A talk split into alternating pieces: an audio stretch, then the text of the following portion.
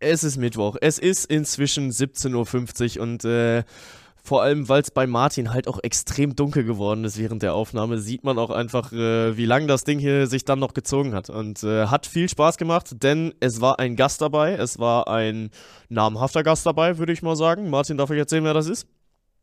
Äh, Siebes, aka Sebastian oder Sebastian, aka Siebes, hat sich zu Banked ins Podcast-Studio gesellt und deswegen nicht verwundern lassen. Am Anfang hat es ein bisschen Interview-Vibes, weil wir natürlich ein bisschen näher auf Siebes eingegangen sind, aber gerade dann hinten raus äh, ey, gerade NBA-Takes wurden, wurden glaube ich, noch nie so ausführlich in diesem Podcast behandelt. Hat mir sehr viel Spaß gemacht, da auch mal jemanden an meiner Seite zu haben, der sich ein bisschen in der, in der Matrix auskennt. Schnauze, ey.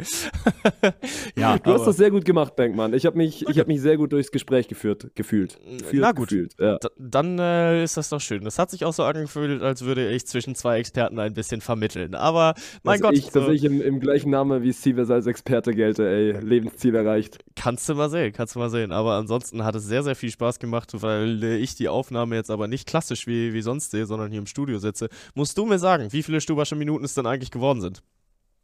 Also Stubische sind 120 und ansonsten sind es die voll 90. Also das ist, glaube ich, schon in Richtung längste, längste Podcast-Episode, die wir bis dato so hatten. Also wahrscheinlich, ja, gut. gut, in den 50 waren immer mal wieder eine, die ein bisschen drüber war.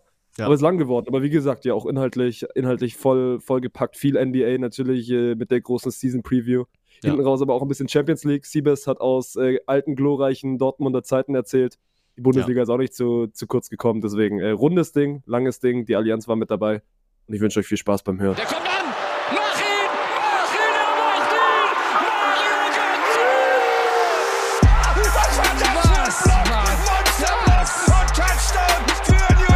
Götze! Also wenn das ein Schiri ist, weiß nicht, Digga. Soll der Cornflakes 10 gehen, aber... Noch ein, noch ein, noch ein, noch ein, noch ein! Vettel ist Weltmeister 2-10.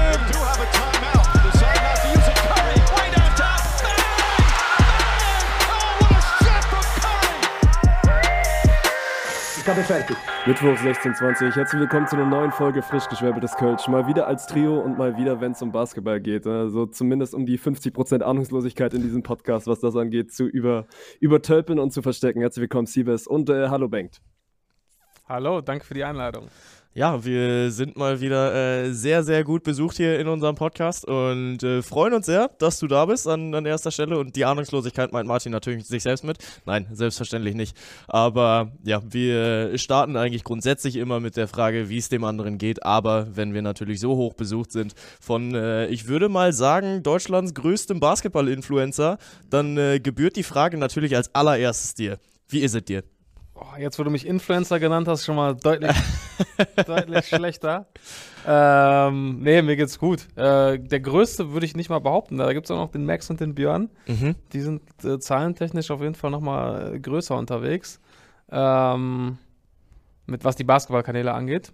Äh, deswegen, die darf man nicht unter den Tisch kehren. Aber äh, ja, mir geht's gut. Ich freue mich hier zu sein und bin gespannt, was wir heute so äh, besprechen. Ja, ist auf jeden Fall gut, dass du äh, die beiden schon ansprichst, weil äh, ich habe das fünfte Viertel, deren Basketball-Podcast auch noch gehört. Ja. Und da gab es einen Vorwurf. Der ging in deine Richtung. Ehrlich? Björn sagt, äh, ihr habt für King of Cologne zusammen trainiert. Ja. Und du hättest ihn absichtlich verletzen wollen. Wer dich? Ernsthaft? Ja, hat er. Also da ging es darum, dass äh, du ihm wohl äh, auf den Finger geschlagen hast und ich weiß nicht, mit wem habt ihr zusammen trainiert? Äh, mit dem guten Lino, der auch schon, der hat die erste Edition King of Cologne gewonnen. Ja. Und äh, ich erinnere mich nicht mal an die Szene. Also er sagt, Also das sind dann, da jetzt werden schon wieder die Ausreden gesucht, ne? Wenn es dann wieder nicht reicht am Ende in der dritten Edition für Björn, dann war es mal wieder der, dann war es diesmal der Finger, okay? Gut zu wissen. Gut zu wissen. Ja, mein Gott, kann man ja mal mit starten, ne? Aber auf der anderen Seite King of Cologne für die da draußen, die noch nicht wissen, was das ist. Vielleicht mal eine kurze Aufklärung. Genau, das ist ein 1 gegen 1 Turnier, das von Paul Gudde veranstaltet wird. Die Basketballer werden ihn auf jeden Fall kennen. Ähm, ja, ehemalige Streetball-Legende und jetzt äh, Unternehmer und vor allem Skill Development Coach, äh, der selbst individuell auch äh, einiges drauf hat, aber eben sich irgendwann gesagt hat, hat ich mache andere Leute besser.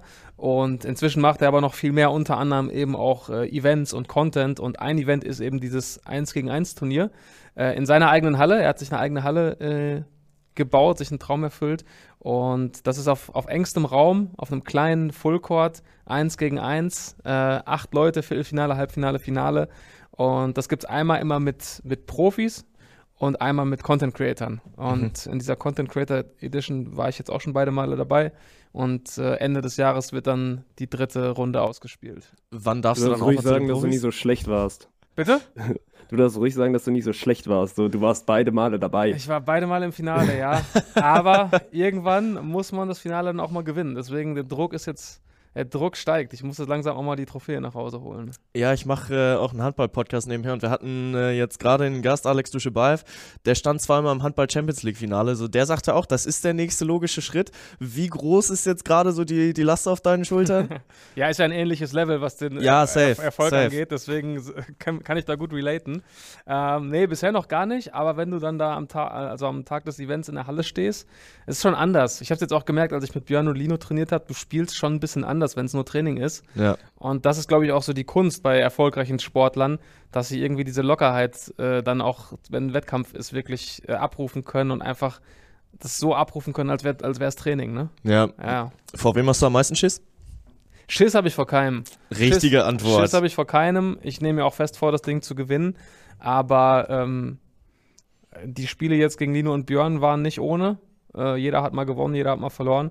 Und der letzte Gewinner, der Phil, ähm, den muss man auch erstmal schlagen. Der hat das letzte Ding ziemlich souverän gewonnen, weil er konditionell ziemlich gut unterwegs ist. Und äh, ja, da arbeite ich jetzt gerade dran, dass ich das ein bisschen matchen kann. Ja. So, Müdi, du grätschst einfach rein, ne? Also ich äh, habe mir so einen Ich grätsch rein, ich ja, grätsch rein, du. Ist beim Basketball, glaube ich, auch äh, immer hilfreich, wenn man, wenn man direkt ans Klasse. Grätschen Och, ey, du machst ja. das gut. Du machst das gut für deinen Basketball-Knowledge. Ich bin, ich bin stolz. Ja, kannst du mal sehen. Ich habe mich vorbereitet, aber so dein Basketball-Knowledge ist natürlich äh, unmatched, äh, vor allem in diesem Podcast. So, wo kommt's bei dir her? Also, ich habe dich das erste Mal, glaube ich, in meiner Welt, in meiner Bubble wahrgenommen. Das war so um 2015, 2016 rum.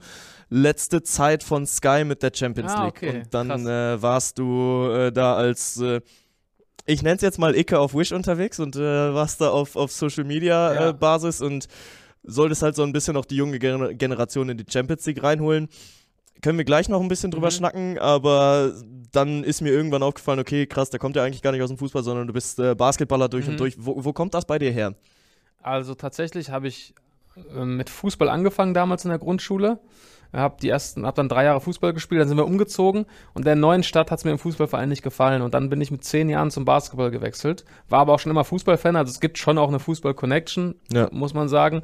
Aber ich habe mich dann in Basketball verliebt und spiele halt seit ich zehn bin auch aktiv im Verein, also mein ganzes Leben lang schon und habe dann auch sehr früh angefangen, irgendwann die NBA zu verfolgen und äh, ja, mache das eigentlich mein ganzes Leben lang schon, meistens immer nur privat und dass ich dann auch so ein bisschen beruflich in diese Basketballschiene reingerutscht bin, das kam dann tatsächlich nach Sky.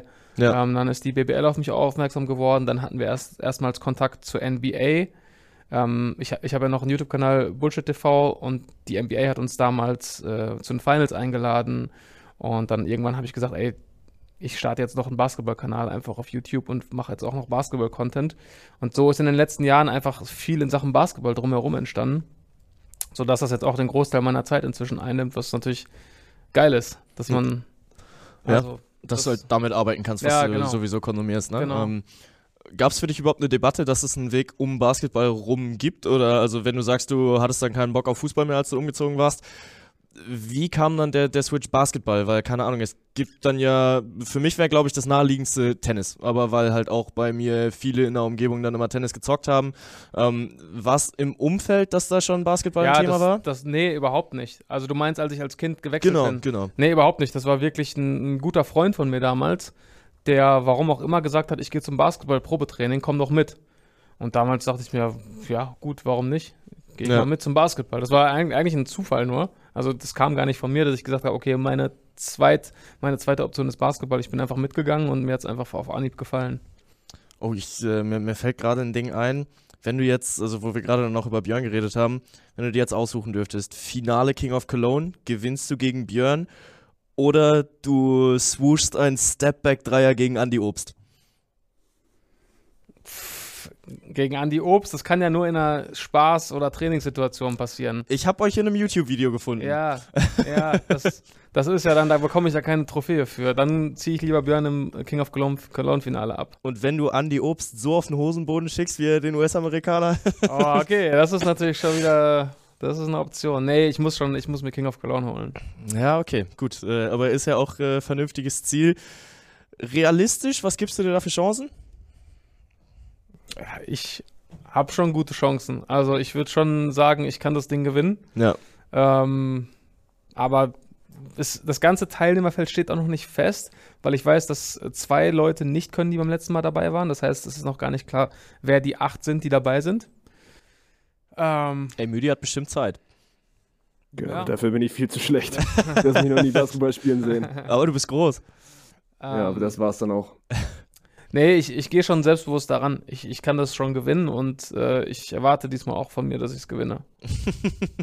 ja, das ist gut, weil da kann man ja zum Glück auch nicht enttäuscht werden, ne? Wenn's dann, Doch, äh, natürlich, die Enttäuschung wird groß sein, aber jetzt zu sagen, ich will unter die Top 4 kommen oder so bei acht Leuten, das ist ja auch Quatsch. Man muss schon, alle, die da sind, sagen, die wollen das Ding gewinnen. So muss es ja auch sein. Ja, safe, safe. Ähm, Müdi hat schon angekündigt, das letzte Mal, dass es hier im Podcast ein bisschen länger um Basketball ging, äh, war nach dem gewonnenen WM-Titel.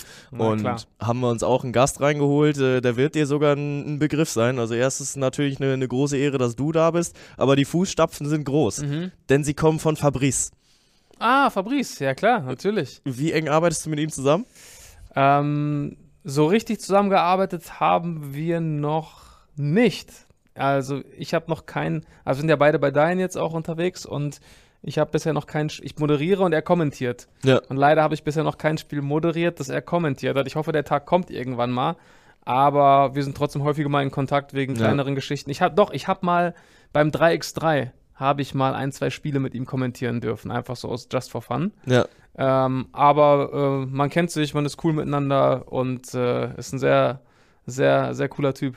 Äh, hat er sich, während du mit ihm kommentiert hast, einen 30 Zentimeter Dürüm in zwei Sekunden in den, in den Rachen geschoben? Bisher noch nicht, ne? Ist das, Das- so sein Ding? Ja, ja, schon. Also Okay. äh, Deep Throaten bringt er auf ein anderes Level. Von daher, äh, die Geschichte darfst du gerne auch mal wieder gegen ihn auspacken. Da Okay. wird er sich äh, sehr freuen, dass du das weißt. Versuch dran zu denken. Ja, ja, ja, ist gut. Ähm, aber ansonsten moderieren, du bist ja jetzt hier auch gerade bei uns im Spontan-Studio unterwegs, weil du mit deinen auch äh, Magazin machst für Basketball. Vielleicht Genau. äh, kannst du mal kurz äh, erklären und äh, cross-medial auch ein bisschen Werbung für dich machen. Äh, was, was sind gerade deine Aufgaben bei, bei deinen? Genau, also das Format, was du angesprochen hast, heißt Nothing But Net. Das läuft einmal die Woche mittwochs und ist immer so ein bisschen Rückblick auf den vergangenen BBL-Spieltag, Vorschau auf den nächsten. Ein bisschen Champions League auch mit drin, weil Champions League ja auch jetzt bei deinen läuft. Und dann bin ich eben äh, bei ausgewählten Spielen in der Halle als Moderator. Ich war jetzt am Sonntag in Kreilsheim. Kreilsheim gegen Bayern habe ich gemacht. Äh, als nächstes bin ich, glaube ich, in Tübingen. Also es, ich würde sagen, so zwei bis dreimal im Monat bin ich dann auch in der Halle und, und moderiere. Ja. Martin, geht da gerade dein Herz auf, wenn Siebers äh, in Tübingen unterwegs ist?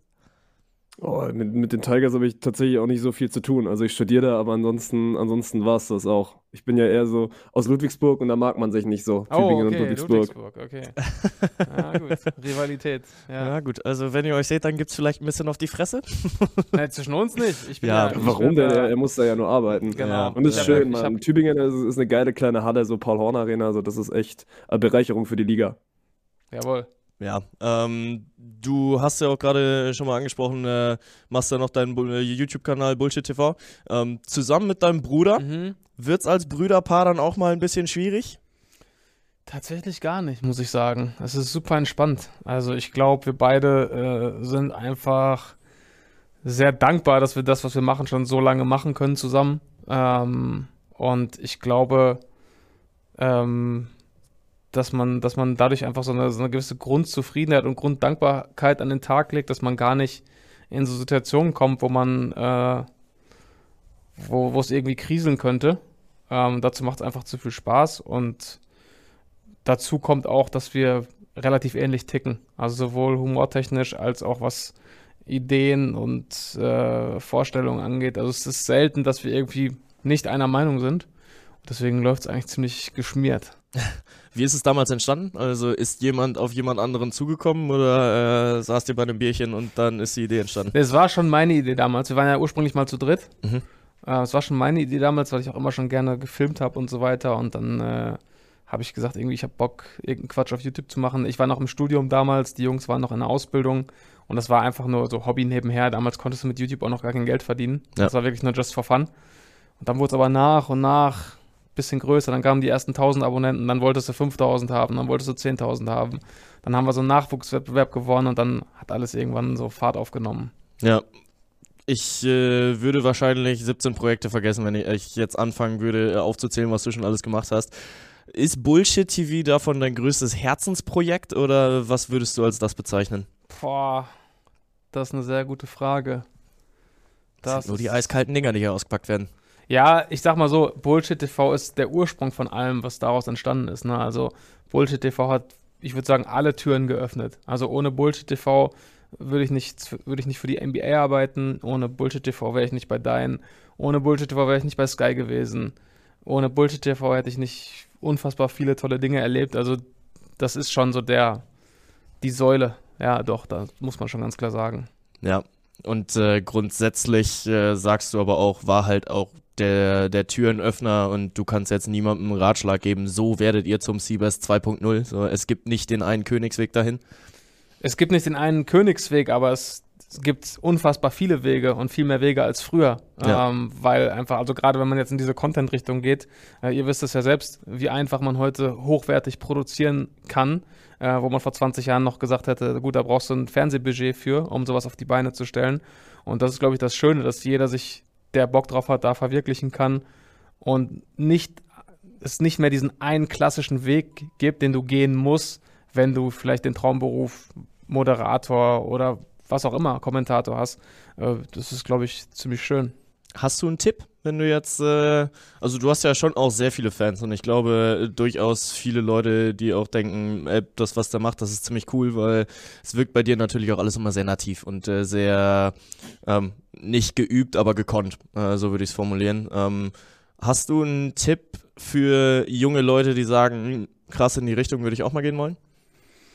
Das Allerwichtigste ist, äh, ich weiß nicht, ob es ein wirklicher Tipp ist, aber erstmal die Sache zu finden, die dir wirklich Spaß macht. Weil Ja. es ist halt heutzutage halt auch so, dass man natürlich, gerade die ganz jungen Kids, die sehen dann irgendwelche, haben dann irgendwelche Idole, irgendwelche Streamer oder YouTuber oder Podcaster und sagen, so will ich auch mal werden, weil der hat ein geiles Auto, der hat einen geilen Lifestyle, Lifestyle oder der macht fette Events und das ist halt so ein bisschen der falsche Antrieb. Du musst halt erstmal diese Sache finden, die dir wirklich Spaß macht und die dir vor allem auch Spaß macht, wenn du nicht dafür bezahlt wirst.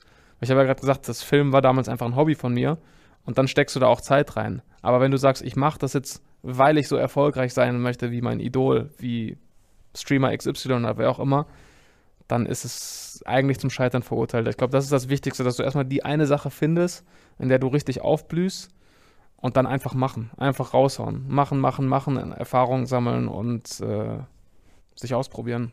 Aber Idol finde ich geiles Thema, weil mit, äh, du sagst es mit 10 hattest du angefangen mit Basketball Mhm. ne? Ist natürlich komplett die Zeit, wo du dann da drin aufgehst und damals ja auch äh, viele Große dann schon auf der Platte gewesen. Wer war deins? Äh, Basketball? Mhm. Mein erstes Idol war Vince Carter. Oh, äh, ist tatsächlich äh, viel zu weit vor meiner Zeit, dass Ja. mir das nichts mehr sagt. Mein erstes Idol war Vince Carter, der, der beste Ingame-Dunker in NBA History. Ähm, es war damals einfach mein absoluter Lieblingsspieler. Und der hat auch so ein bisschen bei mir die Liebe zur NBA entfacht. Schön. Und das ist dann doch vielleicht auch ein, ein ganz guter Schwenk rüber, dass wir auf die NBA schauen können. Weil ersten Spiele sind äh, gestern Nacht dann auch schon, äh, haben stattgefunden. Wenn du dann sagst, äh, Liebe zur NBA wurde entfacht. Wie viel durftest du als Kind gucken? Bist du nachts noch wach geblieben und äh, hast dann unter der Decke noch Das irgendwie geguckt? ja, das waren ja noch ganz andere Zeiten. Ja, gut, okay, stimmt. Damals Ja. lief die NBA, damals gab es ja den League Pass noch gar nicht. Ja. Äh, heute kannst du ja League Pass kaufen, jedes Spiel sehen. Damals äh, lief die NBA bei Premiere, also dem Vorgänger von Sky. Ja. Und die haben, glaube ich, zwei, drei Spiele über, in der Nacht übertragen. Und wir hatten zu Hause keine Premiere, aber meine Großeltern. Hm. Und immer, wenn NBA lief, habe ich äh, gefragt, zu Hause darf ich bei Oma und Opa schlafen. Dann zu Oma und Opa abends immer Champions League geschaut, äh, Fußball. Dann nachts äh, wach geblieben, NBA geschaut und am nächsten Tag von da zur Schule Ja. gelau gelaufen. Ähm, das war immer so mein Ding. Und ähm, dann hat es viele Jahre gedauert. Dann gab es diese, hat man irgendwann diese ill illegalen Streams entdeckt, diese illegalen Player, auf denen man plötzlich irgendwie NBA-Feeds schauen konnte. Dann kam das und dann gab, kam irgendwann endlich der League Pass und man, man konnte die Spiele wirklich legal und live schauen. Ja. Ab wann fängt es bei dir dann auch an, dass du äh, dir die Spiele um die Ohren schlägst? Weil also ich glaube jetzt so jedes Regular Season Game ist ja auch einfach unrealistisch. Ist total unrealistisch und es ist gerade auch einfach sehr ineffizient, weil die Spiele, wenn du sie live schaust mit den ganzen Auszeiten und Pausen und Halbzeit, es dauert ja teilweise 2 Stunden 30, 2 Stunden 45. Ähm, mit allem, was, was ich zu tun habe, ist es einfach unrealistisch. Äh, und der League Pass hat inzwischen so geile Möglichkeiten, dass du dir die Spiele am nächsten Morgen kondensiert anschauen kannst. Äh, du siehst quasi das ganze Spiel, aber es dauert nur eine halbe Stunde. Ja. Weil alles andere, alles, was überflüssig ist, wird rausgeschnitten. Und dass ich dann so richtig drin bin und auch nachts schaue und auch live schaue, das ist dann eigentlich erst zu den Playoffs. Ja. Aber jetzt haben wir diese Saison auch eine Neuerung. Allererstes Mal In-Season-Tournament. Äh, Martin, um dich vielleicht auch erstmal wieder reinzuholen. Wie stehst du grundsätzlich dazu? Was, was macht das In-Season-Tournament mit dir? Was ja erst Mid-Season-Tournament genannt wurde, jetzt dann aber rebrandet wurde. Auch aktu aktuell macht es wirklich noch überhaupt nicht so viel mit mir. Aktuell bin ich, bin ich einfach wieder froh, dass es losgeht. Äh, ich habe mir jetzt heute Nacht nicht die, nicht die beiden Spiele um die Ohren gehauen, sondern genau das, was, was Siebes gerade gesagt hat. Also meine Warriors im, im All-Possession-Recap angeguckt und habe mir dann gestern so ein bisschen, also erste Lakers-Viertel noch angeguckt, weil ich sehr äh, interessant und interessiert war, wie, wie Randers jetzt macht, die ja quasi die Rechte bekommen mhm. haben. Äh, war instant direkt großer Fan. Äh, ich, ich liebe die Kombo mit, mit Alex Schlüter und, und Patrick Femerling und Ike passt da auch wieder perfekt rein. Deswegen, In-Season-Tournament ist für mich noch so weit weg. Ich finde es an sich eine coole Idee, um ein bisschen, bisschen Spiciness in die Liga reinzubringen, weil es dann schon, ey, 82 Regular-Season-Spiele sind einfach lang und dass du da einfach so ein bisschen probierst, äh, einen Fokus drauf zu setzen. Ich hoffe, dass es angenommen wird von den Teams, weil nur dann macht es Sinn. Äh, also, dass die Stars dann nicht irgendwie geschont werden. Ich glaube aber schon, dass das äh, auf jeden Fall mal so ein Step in Richtung, ey, wir machen die Regular Season interessanter. Da hat die NBA auf jeden Fall äh, einen Step in die richtige Richtung gemacht. Agree? Ja, auf jeden Fall. Ähm, ich glaube, so ein Ding braucht auch einfach Zeit. Und solche neuen Wettbewerbe leben ja auch einfach, oder Wettbewerbe generell leben ja von ihrer Geschichte. Ne, wenn es jetzt im Fußball den DFB-Pokal nicht gäbe und man würde heute sagen, wir führen jetzt in, einen Pokalwettbewerb ein, würden auch erstmal alle sagen, okay, was soll das, wofür brauchen wir das, wir haben doch die Bundesliga. Aber der DFB-Pokal hat halt Geschichte, Historie. Ne? Und dieses neue Tournament hat ja jetzt noch keine Historie, deswegen ist, denkt man sich jetzt auch erstmal so, okay, brauchen wir das wirklich? Aber lass das mal diese Saison schon irgendwie krass werden, irgendwelche verrückten Upsets geben, krasses Finale, irgendwelche legendären Momente. Ähm, dann geht es nächstes Jahr schon weiter, okay, Titelverteidiger. Wer holt dieses Jahr das Ding? Und in ein paar Jahren wird das Ding, glaube ich, auch so etabliert sein, dass es auch dann irgendwann ein anerkannter Titel ist am Ende, ja. Aber es dauert ein bisschen, glaube ich. Und vor allem, es läuft ja auch so, dass du quasi keine Mehrbelastung hast, wenn du nicht das Finale spielen musst. Genau, nur wenn du wirklich weit kommst, hast du zwei, drei Spiele mehr, aber sonst bist du ganz normal in deinem 82 Spiele äh, Modus, ja. Ja, und dann geht's am Ende nach Vegas und da wird äh, gezockt. Oh, wisst ihr, wo da gezockt wird? Ich, äh, meine TikTok for You Page ist immer mal wieder voll von diesem neuen, oh, von dieser neuen, Sphere, ne? ja, ja, oh. genau, von der Sphäre, die da steht. Wird da drin gezockt? Das wäre krass. das wäre krass. Wer weiß? Also Vegas will ja auch, Vegas ist ja ganz heißer Kandidat für ein neues NBA-Team. Mhm. Ähm, sollen ja zwei neue Franchises kommen bald. Und Vegas ist ein heißer Kandidat und ich könnte mir durchaus vorstellen, dass die mal so ein Ding in, die, in dieses Sphere packen. Ja, warum nicht? Ja, ja, gut. also nicht dauerhaft, aber mal für ein spezielles Spiel, warum nicht? Ja, so Finale, ne? Also wird da ja grundsätzlich reinpassen. Und äh, wenn du das Ding marketingtechnisch durchspielst, dann kriegst du das auch noch irgendwie draußen auf der, auf der Sphäre vielleicht sogar übertragen oder mhm. Snippet-wise, dass äh, die Leute da halt heiß drauf werden, was passiert da eigentlich drin. Ähm, ja, und dann kannst du dir halt als Spieler auch mal ein nettes Wochenende in Vegas machen. So, weil ja, Oder als Fan auch. Kostet dann vielleicht nur ein bisschen mehr. Ja. Ja, nee, aber äh, keine Ahnung, warst du mal da? Warst du mal in Vegas? Ja, ich bin großer Vegas-Fan. Also, oh, echt? Meine Jungs und ich sind ein bisschen Vegas geschädigt, ja. okay, Eier auf dem Tisch, wie viel hast du verzockt? Ähm, boah, tatsächlich, tatsächlich immer viel Glück gehabt. Also wir sind häufig aus diesen Vegas-Trips so plus minus null rausgegangen. Ach krass, also all in all, auch Flüge, Hotels und sowas. Das ist auch, ich glaube zweimal ist das passiert, dass Heftig. wir quasi also komplett äh, plus minus null raus waren. Aber äh, ganz witzige Geschichte. Ähm, ich saß mal, also Kevin Durant saß mal neben mir am äh, Blackjack-Tisch. Mhm und hat in einer halben Stunde 180.000 Dollar verzockt und hat, ist aufgestanden und hat, ist weggegangen, als wäre nichts gewesen. Und 2014 waren wir auch in Vegas und äh, sind im, äh, auf dem Weg zum Aufzug äh, sowohl LeBron James als auch Dwayne Wade über den Weg gelaufen. Und das war der Moment, als, oder das war der Trip für die beiden, bei dem LeBron D-Wade mitgeteilt hat, dass er Miami verlässt. Ui. Ja, und ich habe D-Wade nach einem Foto gefragt und er wollte keins machen. Und meine Vermutung im Nachhinein war dann eben, dass er eben nicht wollte, dass also, dass es so ein bisschen undercover war, das Meeting, was sie da hatten, die beiden. Ja. Ja, war, ich, Ja, sehr, tra- okay. war ich sehr traurig. Ey, warum nicht auch mal Seabass Leagues aufmachen, ne? Ja, Wirst du dann vielleicht von irgendwelchen äh, dann wirklichen NBA-Influencern aus den USA verfolgt, aber ja, wäre ja, wär ja auch mal was. Ähm, boah, Vegas hatte ich nur einmal die Erfahrung, dass ich da war und du grundsätzlich, also ist dann clever, dass du Blackjack spielst, weil wenn du dich an einen Pokertisch setzt und dann halt ein dicker Fisch neben dir sitzt, der nimmt dich halt aus, äh, ne? Poker So, bin ich raus. ja, da hast du ja auch gar keine Chance. So, die, die spielen dann ja mit dir, lassen dir dann vielleicht mal äh, kurz fünf bis zehn Minuten Glücksgefühl und dann gehen sie einmal all Ja. in und dann bist du schnell, ganz, ganz schnell weg vom Fenster.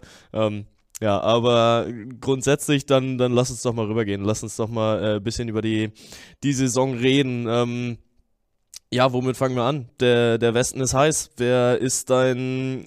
Okay, fangen wir an. Wer ist im Westen dein Favorit für den Top Seed?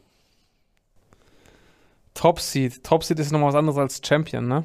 Ähm, ich glaube, Top Seed muss man, muss man auf jeden Fall wieder mit den Nuggets rechnen, weil sie einfach die meiste Kontinuität im Team haben, weil sie den besten Spieler der Welt haben. Das hat man auch letzte Nacht schon wieder gesehen, direkt im ersten Spiel. Äh, sie haben natürlich ein, zwei Rotation-Spieler verloren, die nicht unwichtig waren. Ähm, aber du musst eigentlich schon sie auf dem Zettel haben. Ob ich sie dann auch als Western Conference Champion sehe, bin ich mir noch nicht ganz so sicher, weil du natürlich Phoenix erwähnen musst. Äh, du darfst auch Golden State nie abschreiben.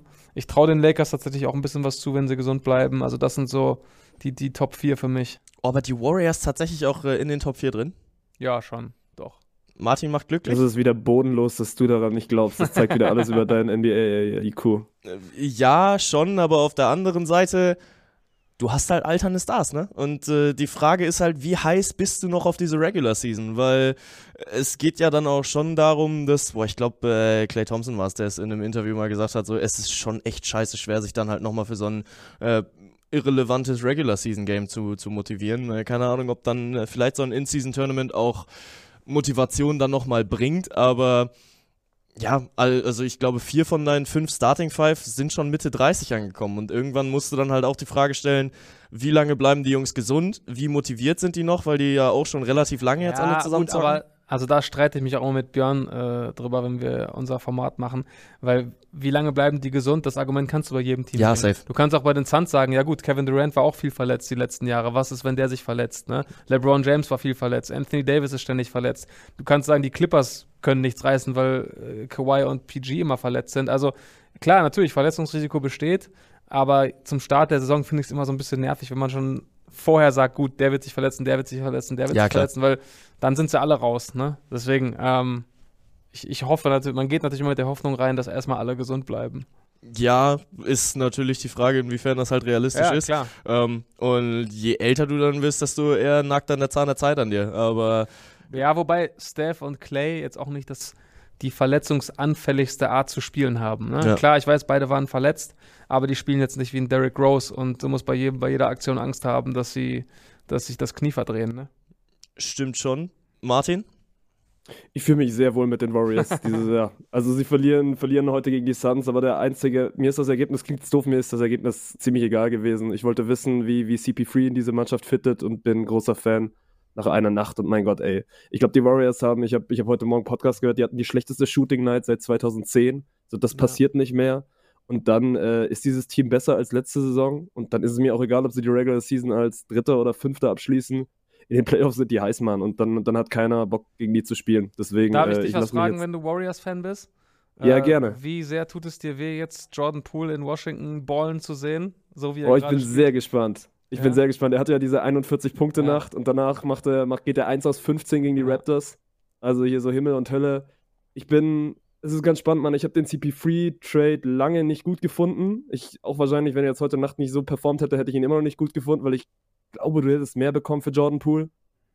Aber ey, mit Jordan Poole am Ende, klar, der war 2022 super wichtig für die Championship, aber 2023 auch mit ein Grund, dass du gegen die Lakers keine Chance hattest. Und ich glaube, auf lange Sicht äh, wäre er nicht der Franchise-Player geworden, den die Warriors irgendwann mal brauchen, wenn, wenn Curry und Clay nicht mehr sind.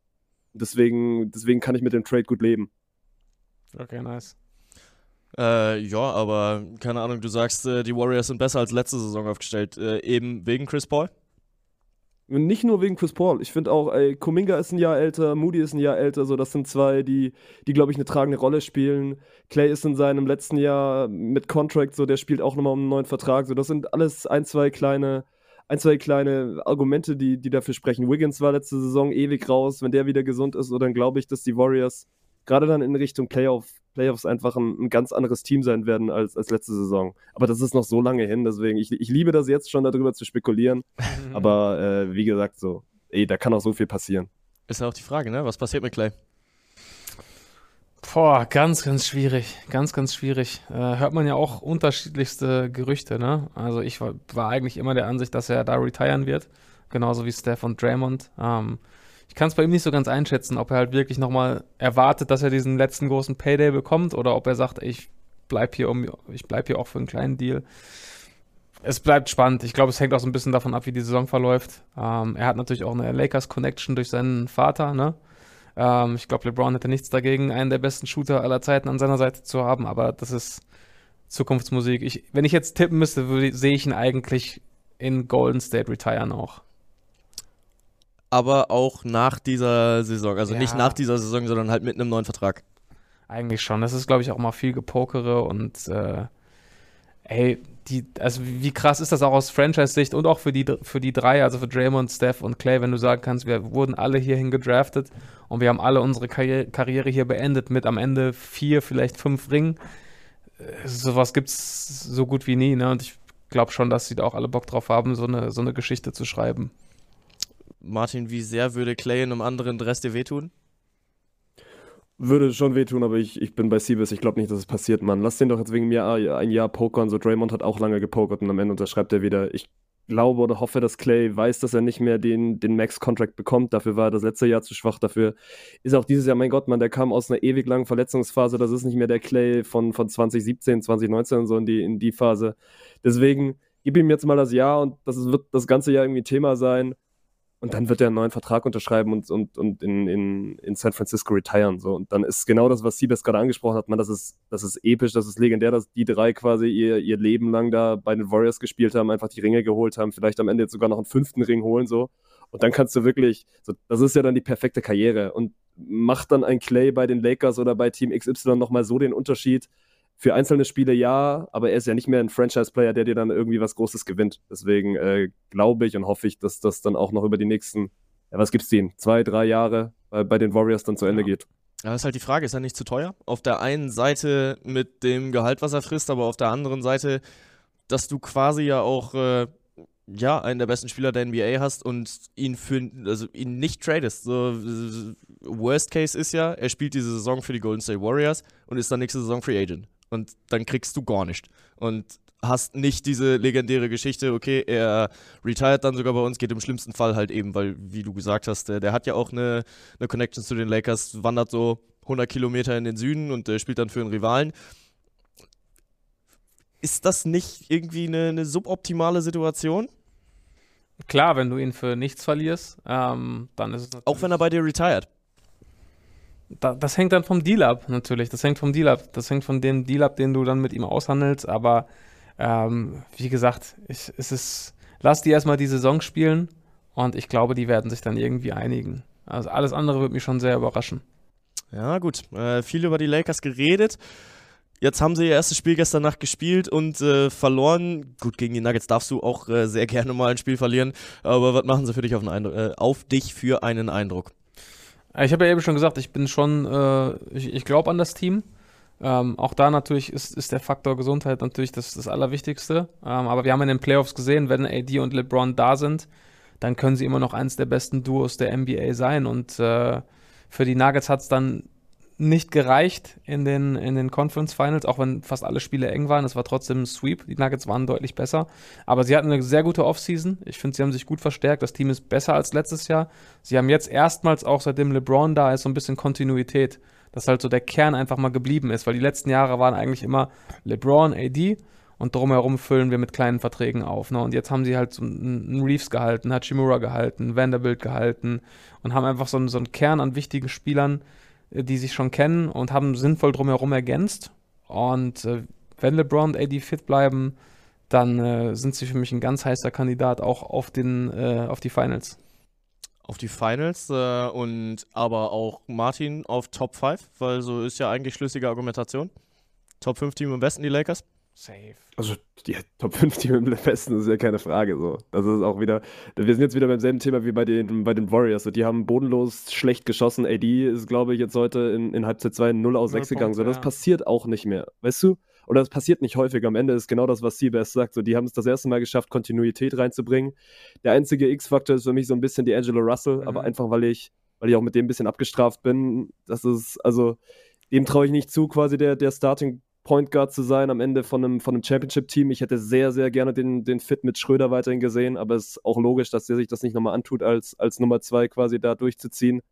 Aber ich meine, die Lakers, erinnere dich mal an die letzte Saison, man, die sind bodenlos reingestartet, das wird nicht nochmal so passieren.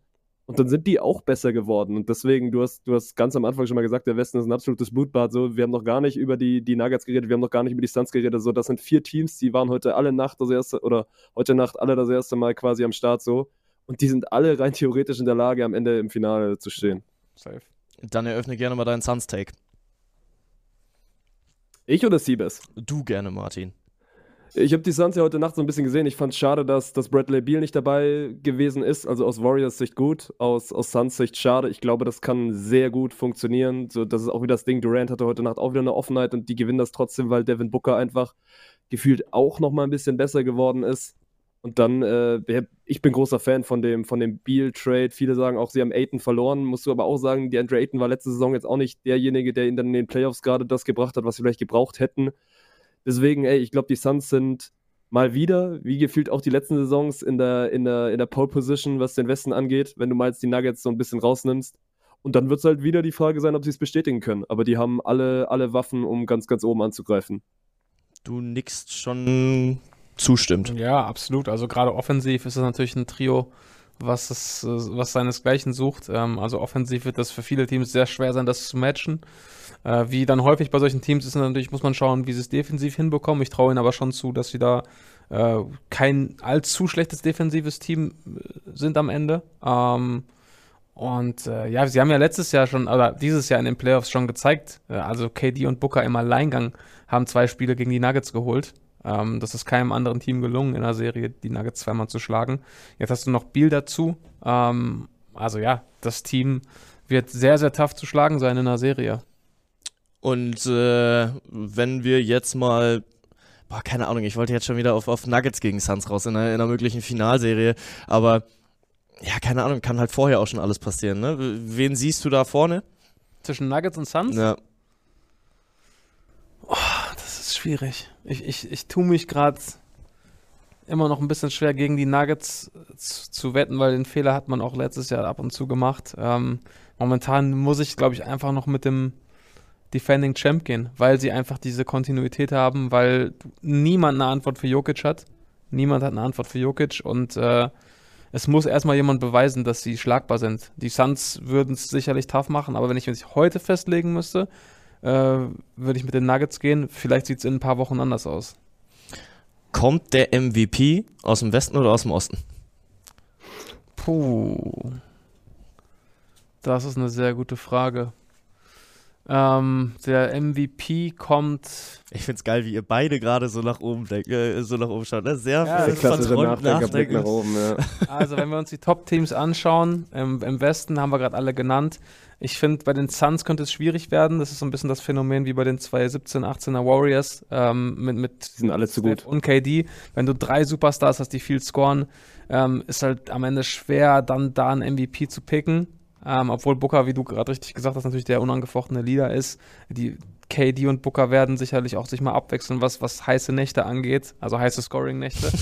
ähm, und dann, dann, dann ist es schwer, da einen klaren MVP zu haben. Das heißt, Jokic ist auf jeden Fall wieder im Rennen, wenn er solche Zahlen auflegt und die Nuggets wieder oben mit dabei sind.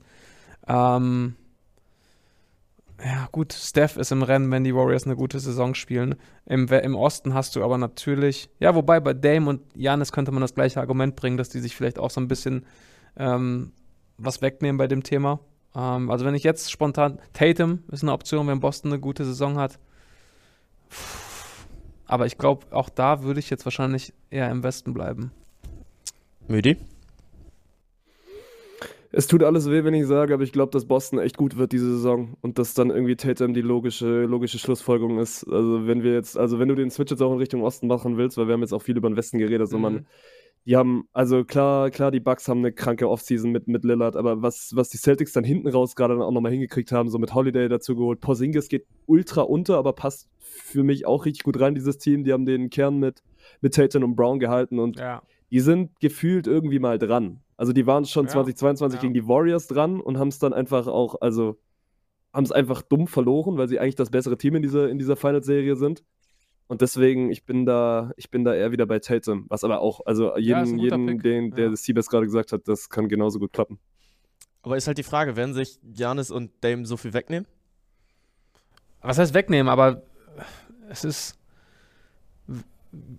Die, wir wissen ja beide, dass wir wissen ja alle, dass die, dass die beide auf jeden Fall starke Zahlen auflegen werden. Und dann hat es natürlich ähm, jemand wie Tatum vielleicht. Also wenn, wenn die Celtics und die Bucks am Ende den gleichen Record haben, jetzt mal rein hypothetisch, dann ist es für mich wahrscheinlicher, dass der MVP an Tatum geht, weil er den deutlich schlechteren Co-Star hat in Jalen Brown. Nichts gegen Jalen Brown, aber Jalen Brown ist nicht auf dem Level wie Damian Lillard. Und dann, dann gehst du schon ein bisschen danach, okay, Janis hat deutlich mehr Hilfe. Tatum ist der MVP, weil er hat sein Team mit Co-Star Jalen Brown zum gleichen Record getragen. Das könnte dann den Unterschied machen. Dann seid ihr euch da ja zumindest mal einig, dass äh, wenn es in den Osten geht, dass äh, Tatum dann am Ende den, den MVP-Award äh, davonträgt. Aber gut, wenn wir gerade über den Top-Seed geredet haben im Westen, dann müssen wir jetzt natürlich auch das Ding im Osten aufmachen, weil äh, Bucks äh, sind natürlich auch ein Contender nach äh, allem, was in der, in der Offseason passiert ist. Gibt dem Ganzen doch mal eine Schulnote. Dieser Trade um äh, Damian Lillard, der wahrscheinlich äh, einer der längsten in der NFL-History ist, mit einem Rattenschwanz sondergleichen. So, ich habe auch den Tipp, der ist immer noch nicht fertig. ähm, ja, Für die Bucks. Gibt dem Ganzen eine Note. eine Note. Pff, ja, ich, ich würde ihm schon eine, ich würde ihm schon eine 1 geben, glaube ich. Ähm, allein, also du hast ja jetzt gesehen, Janis hat jetzt vor, vorgestern verlängert auch, hat die Extension unterschrieben. Das hätte er sicherlich nicht gemacht, wenn die Bucks ihm nicht gezeigt hätten, ey, wir nehmen hier alles in die Hand, wir krempeln alles um, um dir einen Contender zu bauen. Das haben sie getan. Er hat, er hat sich dafür bedankt mit einer äh, Extension. Und äh, es gab ja auch da schon so die ersten Gerüchte, hey, wenn ich hier nicht gewinnen kann, muss ich mal schauen. Und äh, allein dafür, du hast nicht nur Dame geholt, sondern du hast auch sichergestellt, dass dein absoluter Franchise-Player zufrieden ist und, und noch viele Jahre bei dir bleibt.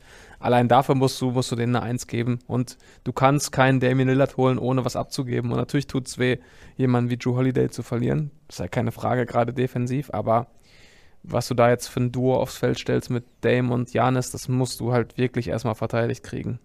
Und ich sage, du hast dir mit Dame den MVP reingeholt. Also ich sage, oh, okay. Dame wird es tatsächlich äh, in seiner ersten Saison auch schaffen, für die Bucks äh, den, den Regular Season MVP dann auch zu holen. Krass, Und okay. Dann Wenn musst das du halt passiert, sehen, sage ich nie was gegen dein NBA-Knowledge. okay, das ist Kuss geht raus. Dame, gib dir Mühe. Also, ja, äh, keine Ahnung, weil äh, das war auch so ein bisschen das, was ich äh, vorhin meinte, nehmen sie sich so viel weg. So klar, beide werden, äh, werden ihre Punkte aufs Brett bringen, aber im Endeffekt glaube ich, dass Damian Lillard tendenziell mehr die Offensive bestimmen wird und Janis mehr die Defensive bestimmen wird und Janis sich dann noch mehr aufs Verteidigen konzentrieren kann und das den Weg für Dame frei macht und der dann halt in den entscheidenden Momenten dann auch äh, für die Bucks da ist, ihn den Top-Seed holt, das ist mein nächster Hot-Tag und äh, dadurch auch zum MVP wird. Ja, also der ist gar nicht so hot. Also, dass Dame MVP wird, ist schon, ja, der ist schon eher ein bisschen heißer, aber dass die einen Top Hat ein bisschen Fieber. Genau, der Top Seed ist auch, ich glaube, bist du nicht der Einzige, der das für möglich hält. Na gut, das nehme ich mit. Das nehme ich mit. Ähm, Martin, Top-Seed im Osten? Ja, die Bucks wären der langweilige Take, die Cel das Celtics Take ist auch nicht so viel, so viel spannender. Ich finde, was bei den Bucks noch wieder untergeht, so die haben immer noch Chris Middleton. Der Ja. ist dann auch noch einfach dabei. Ich finde, die haben mit Lopez auch noch den, den perfekten Center für diese ganze, für diese ganze Combo. Und dann macht das wieder vorne und hinten einfach schon wieder, wieder zu viel Sinn. Genauso die gleiche, die gleiche Kombination, wie ich schon bei den Celtics gerade aufgezogen habe. Und dann kommt da für mich auch lange erstmal nichts. Jo. Also wahrscheinlich, es wird immer wieder dieses eine Überraschungsteam geben. Aber selbst das Überraschungsteam kann nicht so viel überraschen, dass da irgendjemand dazwischen grätscht. Also es wird zwischen den beiden entschieden. Ich würde mich also maximal wundern, wenn jemand anderes im Conference Final steht. Und dann ist es, also dann ist es jetzt mal wieder zu früh vorherzusagen, wer dann dieses Conference Final gewinnt. Aber bis dahin äh, freue ich mich einfach, dass das mal, also das auch einfach zu gucken, Mann, weil diese, diese Kombination, dass du Janis einen elitären Shooter an die Seite stellst, so hattest du ja bis dato auch noch nicht. So, Ja. Curry kriegst du nicht und dann ist Dame mit der Beste, den du, wenn du mich jetzt vor dieser Offseason gefragt hättest, wen setzt du neben Janis? Ich hätte dir wahrscheinlich Lillard gesagt, Mann, weil das für mich einfach, einfach vorne und hinten passt. Deswegen, ich bin, bin sehr, sehr großer Fan und würde da wie, wie Seabass mal Minimum 1 plus mit Sternchen vergeben.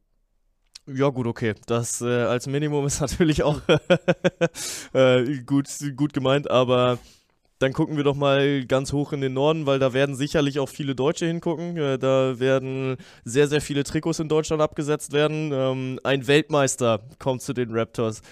Äh, World Champion of what? Ja, World Champion of the World halt. Und äh, er war sicherlich einer der tragenden Säulen für Deutschland. Disco Dennis, Dennis Schröder, kommt nach Toronto. We the North. Was wird er für einen Impact machen? Was wird er für einen Impact haben? Ja, ich glaube, er wird äh, zuallererst mal seine die größte Rolle haben, seitdem er aus Atlanta weg ist. Ähm, er wird, glaube ich, er wird der Starting Point Guard sein. Ähm, er hat selbst auch schon gesagt, er wird schauen, dass er vielleicht ein bisschen mehr so spielt, wie er auch in der Nationalmannschaft spielt. Ähm, zuletzt hatte er ja dann eher Bankrollen bei den Lakers und auch bei Oklahoma City zuvor. Ähm, Boston, Houston, das waren ja eher kurze Kapitel, sag ich mal. Und äh, ich glaube schon, dass wir womöglich seine bisher beste NBA-Saison sehen könnten. Ähm, er, er versteht sich gut mit dem Coach, man kannte sich früher. Ähm, er hat eine ganz klar definierte Rolle. Ähm, er ist wieder Starter. Er kommt natürlich jetzt auch mit dem Rückenwind äh, durch die WM zurück in die NBA. Also ich erwarte einiges von Dennis und ähm, ich glaube auch, dass Toronto durchaus Spaß machen kann dieses Jahr.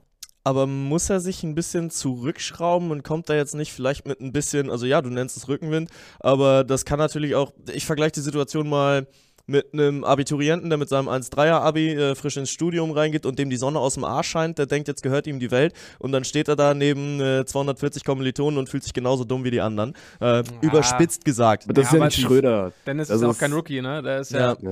Ja. Ich glaube, seine zehnte, zehnte Saison jetzt oder elfte, also er hat ja auch viel Erfahrung und so, so lange musst du erstmal in der Liga bleiben.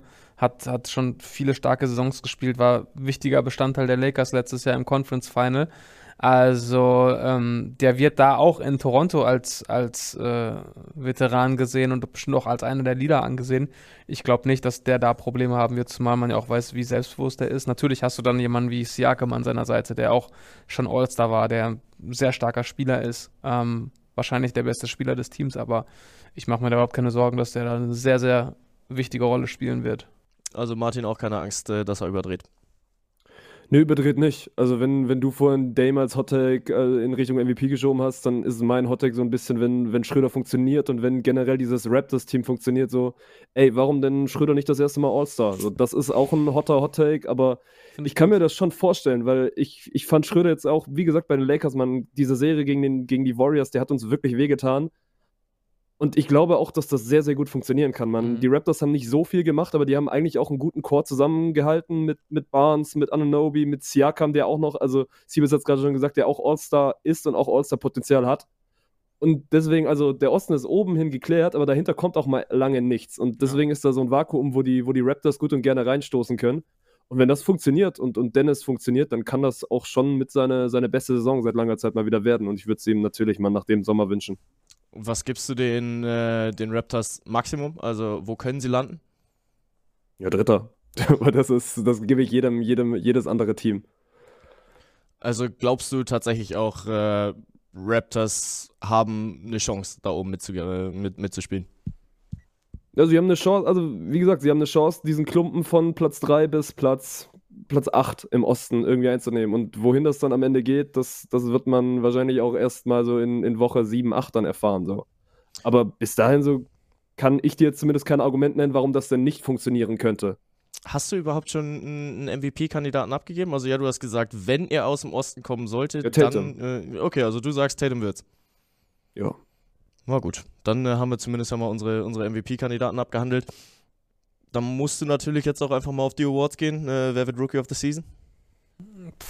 Ja, also ein paar haben ja jetzt gerne auch mal Chat ins Rennen geworfen, aber ich, ich glaube spätestens nachdem man die, die Preseason gesehen hat, äh, wenn du nicht mit Wemby gehst, also ich, ja, ich gehe mit Wemby. Ich muss mit Wemby gehen. Also es, Das ist einfach der absolute Wahnsinn, was, was, was der teilweise für Highlights schon hingelegt hat. Ähm, offensiv und defensiv. Ähm, diese Kombination äh, mit in, in dem Alter. Ähm, er wird alle Freiheiten haben bei den Spurs. Ähm, er wird Zahlen auflegen. Er wird jeden Tag in den Highlights sein mit verrückten Blocks, mit verrückten Fastbreak-Situationen, mit irgendwelchen wilden Moves, die an Kevin Durant erinnern, nur dass er nochmal 20 Zentimeter größer ist.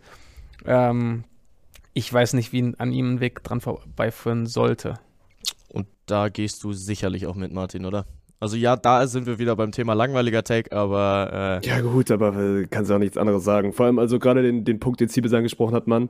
Also der kann spielen und er wird halt immer, immer präsent sein. So ein Chat wird, wird gute Spiele haben, aber der kriegt ja nicht ansatzweise diese mediale Präsenz von, von einem Wembanyama und dann hoffe ich einfach, dass er gesund bleibt und dann werden wir verdammt viel Spaß mit dem haben. Ja, ist halt auch einfach alles, was da im Vorfeld schon mit, äh, mit unterwegs war. Ne? Da zeigt man, äh, zeigt sich die NBA auch halt einfach wieder als äh, kompletter Unterhaltungszirkus. So, er wird erst der gehypteste Spieler aller Zeiten, der äh, in die NBA reinkommt.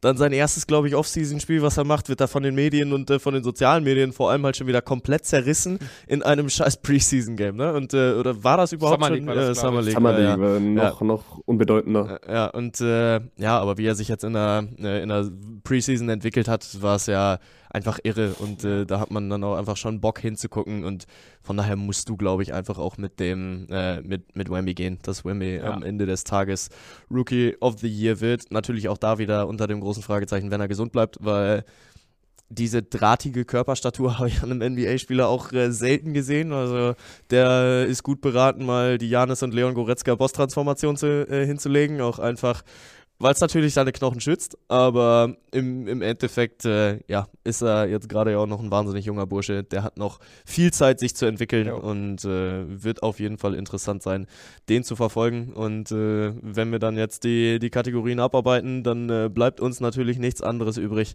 Wer wird Champion? Wer wird Champion? Hm. Ähm, ja, komm, wenn äh, jeder von euch schon einen Hottag rausgehauen hat, ich meine, so heiß ist er auch nicht, aber schon ein bisschen, bisschen wärmer. Ähm, ich gehe mit LeBron. LeBron holt sich Nummer 5. Uh, LeBron holt sich Nummer 5, let's go. geil, geil. Äh, Müdi, was macht das mit dir? Oh, ich würde das nehmen. Ich Aber heißt das, nehmen. er über die Warriors fährt? Ja, aber ich, also ich bin ja wieder so abergläubisch, ich würde niemals auf die Warriors tippen. Deswegen. Ist das, also, du hast sie ja jetzt gerade aber auch schon in den Himmel geredet, sie sind viel besser geworden, aber zum Champion reicht's nicht. Nö. Auch wenn ich, wenn ich, also ich sage nein, ich, ich wünsche mir ja. Keine Ahnung, Mann. Ich glaube, ich glaube, dass der Champion aus dem Osten kommt. Deswegen, also glaube ich einfach. Ich finde, ich finde die, ich finde die Celtics und die Bucks irgendwie, irgendwie zu gut. Und dann Zu Recht, kannst du, kannst du einen Coinflip machen. Und dann bin ich am Ende, wenn ich, wenn ich Tatum Tatum als MVP nehme, bin ich, bin ich bei den Celtics. Aber Na gut, komm, dann äh, gehe ich auf die Bucks und wir haben zumindest mal äh, drei verschiedene Takes dabei. Nice. Wenn LeBron Champion werden sollte, Mhm. retired er? Nee. Nicht? nein, der muss noch mit Bronny spielen. Also hoffentlich, Bronny dass Bronny spielen. mal zurückkommt, aber Und vor Er allem, wird hab, nicht- ich weiß nicht, habt ihr seinen neuen Commercial gesehen mit Haaland? Äh, nee. Ja, das muss man auf seinem Instagram schauen. Das ist so eine Kampagne von Beats by Dre, glaube ich, mit ihm und Haaland. Und klar ist nur eine Werbung, aber da ist so eine, so eine Szene drin, wo ich glaube, seine Frau ist das sogar, die dann aus dem Off spricht. und die sagt dann sowas, äh, ja, er wird mit seinem Sohn spielen, dann sieht man halt äh, Bronny. Und dann sagt sie, und er wird es danach nochmal tun. Und dann sieht man Bryce. Ah, und er hat es auch schon mal gesagt. Und ey, ich, ich, ich würde es ihm zutrauen, dass wir ihn noch ein paar Jahre sehen, weil ähm, ja, ich, ich, ich, ich kann es mir momentan einfach noch nicht vorstellen. Also vor allem wenn, nicht, wenn du noch so auf diesem Level spielst, ne? Ja. Also solange da nicht wirklich ein krasser Bruch kommt, warum solltest du, ne? Ähm, ich ich glaube, wir werden ihn noch ein paar Jahre sehen. ja, ich weiß nicht, weiß einer von euch, wie das äh, Rentensystem in den USA aufgebaut ist? Hier musst du ja inzwischen bis 67 arbeiten, damit Ja. du volle Rente kriegst. Wer weiß. Wie sieht's bei LeBron aus? Wie lange muss er Ja, noch? Wie lange muss er noch, ne?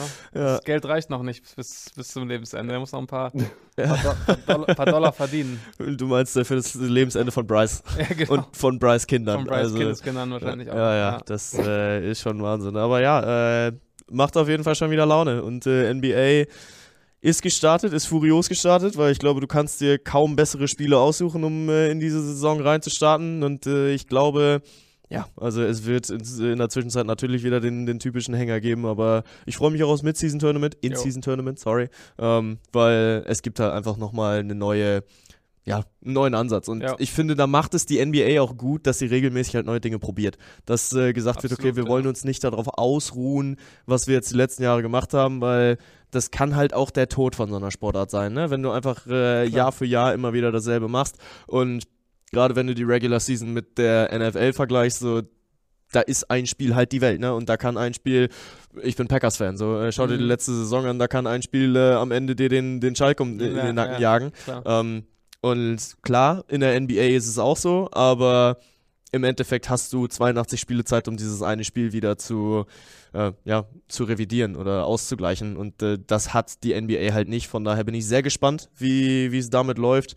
Und am Ende, wenn es dann halt ein, ein Final Four Tournament gibt oder wie es dann auch immer aufgebaut ist, äh, dann ja, gucken wir dann Wochenende alle nach Vegas und äh, schauen dann auch mal, dass äh, coole Neuerungen in Vegas Ja, stattfinden ja. können und nicht nur Formel 1, die da dann einmal über den Strip fahren darf. Genau. Also, äh, ja, freue ich mich drauf und damit würde ich sagen, machen wir die NBA zu und äh, schauen mal rüber in ja, eine, eine kompetitive äh, Sportart in Europa und äh, eine ähnliche Ligengröße, denn die Champions League ist wieder unterwegs und damit haben wir ja auch quasi einen Experten hier, weil du warst ja, äh, wie wir schon erörtert haben, bei Sky unterwegs. War das deine aktivste Fußballzeit, dass du Fußball am aktivsten verfolgt hast? Ähm, boah, ich muss sagen, so als, als Teenager war ich schon auch sehr drin. Ja. Äh, ich war, bin ja, seit ich mich klein bin, großer BVB-Fan. Mhm. Äh, war auch war, war ich schon sehr drin, war, Ja. auch häufig im Stadion immer. Ähm, aber klar, dann zu Sky-Zeiten natürlich dann ähm, logischerweise auch viel verfolgt, gerade Champions League. Ähm, Verfolgst du aber auch safe anders dann, oder? ja, natürlich, anders. Äh, du bist dann gerade, du hast ja gerade richtig gesagt, ich habe so ein bisschen diesen Social Media Part gemacht. Dann klar guckst du die Spiele, aber du schaust natürlich parallel, gibt es irgendwelche interessanten Tweets oder Posts oder Instagram-Bilder oder hat schon jemand was aus der Kabine gepostet, ne? Das ist dann, das ist ja so ein bisschen dann der Job, der dann zwischendurch auch ein bisschen lästig ist, so weil du das Spiel gar nicht wirklich miterlebst, ne? Aber es war natürlich trotzdem eine geile Zeit und auch eine krasse Erfahrung für mich, ne? Also Ja. ich hatte ja gar- keine Vorerfahrung im TV, äh, habe die Anfrage bekommen und ich glaube drei Wochen später war ich, war ich live, Geil. ohne vorher irgendein Coaching gemacht zu haben oder sonst was. Ähm, das war echt wild. Also äh, ich bin da angekommen in München, ähm, wurde ins Hotel gebracht und haben mir gesagt, hier, das ist die Nummer von Sebastian Hellmann, ruf den mal später an, dass ihr einmal deinen Auftritt durchsprecht. Ja, dann habe ich ihn angerufen, haben wir kurz gesprochen. Am nächsten Tag war ich einfach dann live zum ersten Mal von der Kamera überhaupt im, im Fernsehen. Das war natürlich äh, total surre surreal. Ähm, verrückte Erfahrung, aber auch da bin ich natürlich sehr dankbar für. Um vielleicht die Zeit mal so ein bisschen einordnen zu können. Ja. Du sagst, äh, als Teenager warst du äh, sehr drin im Fußball. Was waren da so deine Vorbilder? Also ich habe dein Geburtsjahr zumindest Ja. vor Augen, weil ich dich vorhin mal einmal gegoogelt habe. Und dann müsste es ja so bummelig Sidan-Zeit gewesen sein. Ja, ja, auch. Aber ich war, ich war dann, ich war wirklich, äh, also ich glaube, mein, mein erster absoluter Lieblingsspieler war, glaube ich, Karl-Heinz Riedle. Oh, geil. Ja. Das war so die Zeit Champions League Sieg dann äh, 97, äh, die Phase, ne? Das war, das war natürlich eine geile, geile BVB-Zeit. Ähm, ihn habe ich immer sehr gemocht. Rositzky habe ich sehr gemocht. Mhm. Also ich hatte eigentlich, meine Lieblingsspieler waren dann in der Regel auch eigentlich immer BVB-Spieler. Aber also auch gerade Rositzky, da schimmert es bei mir so um die 2000er Jahre rum beim so BVB. Mit, mit Jan Koller Ja, genau, genau. Jan so. Koller dann ins Tor. Das äh, Ja, ist eins genau. meiner liebsten Bilder, äh, die ich äh, jemals im Fußball gesehen habe, weil Ja. keine Ahnung, wie es bei dir war. Aber wenn ich früher FIFA gezockt habe, dann äh, Ja. hieß es immer irgendwann, okay, jetzt geht's um rote Karten. Und wenn der Keeper dann mal eine Rot gesehen hat, dann äh, musste halt der Größte rein. Ja, und genau, äh, das hat Borussia Dortmund auf ein anderes Level gehoben, Ja. indem sie dann Jan Koller einfach hinten reingepackt haben. Was machen die Worte Ricken, Lupfen jetzt? Ja, mit dir. Legendär, ja, auf jeden Fall.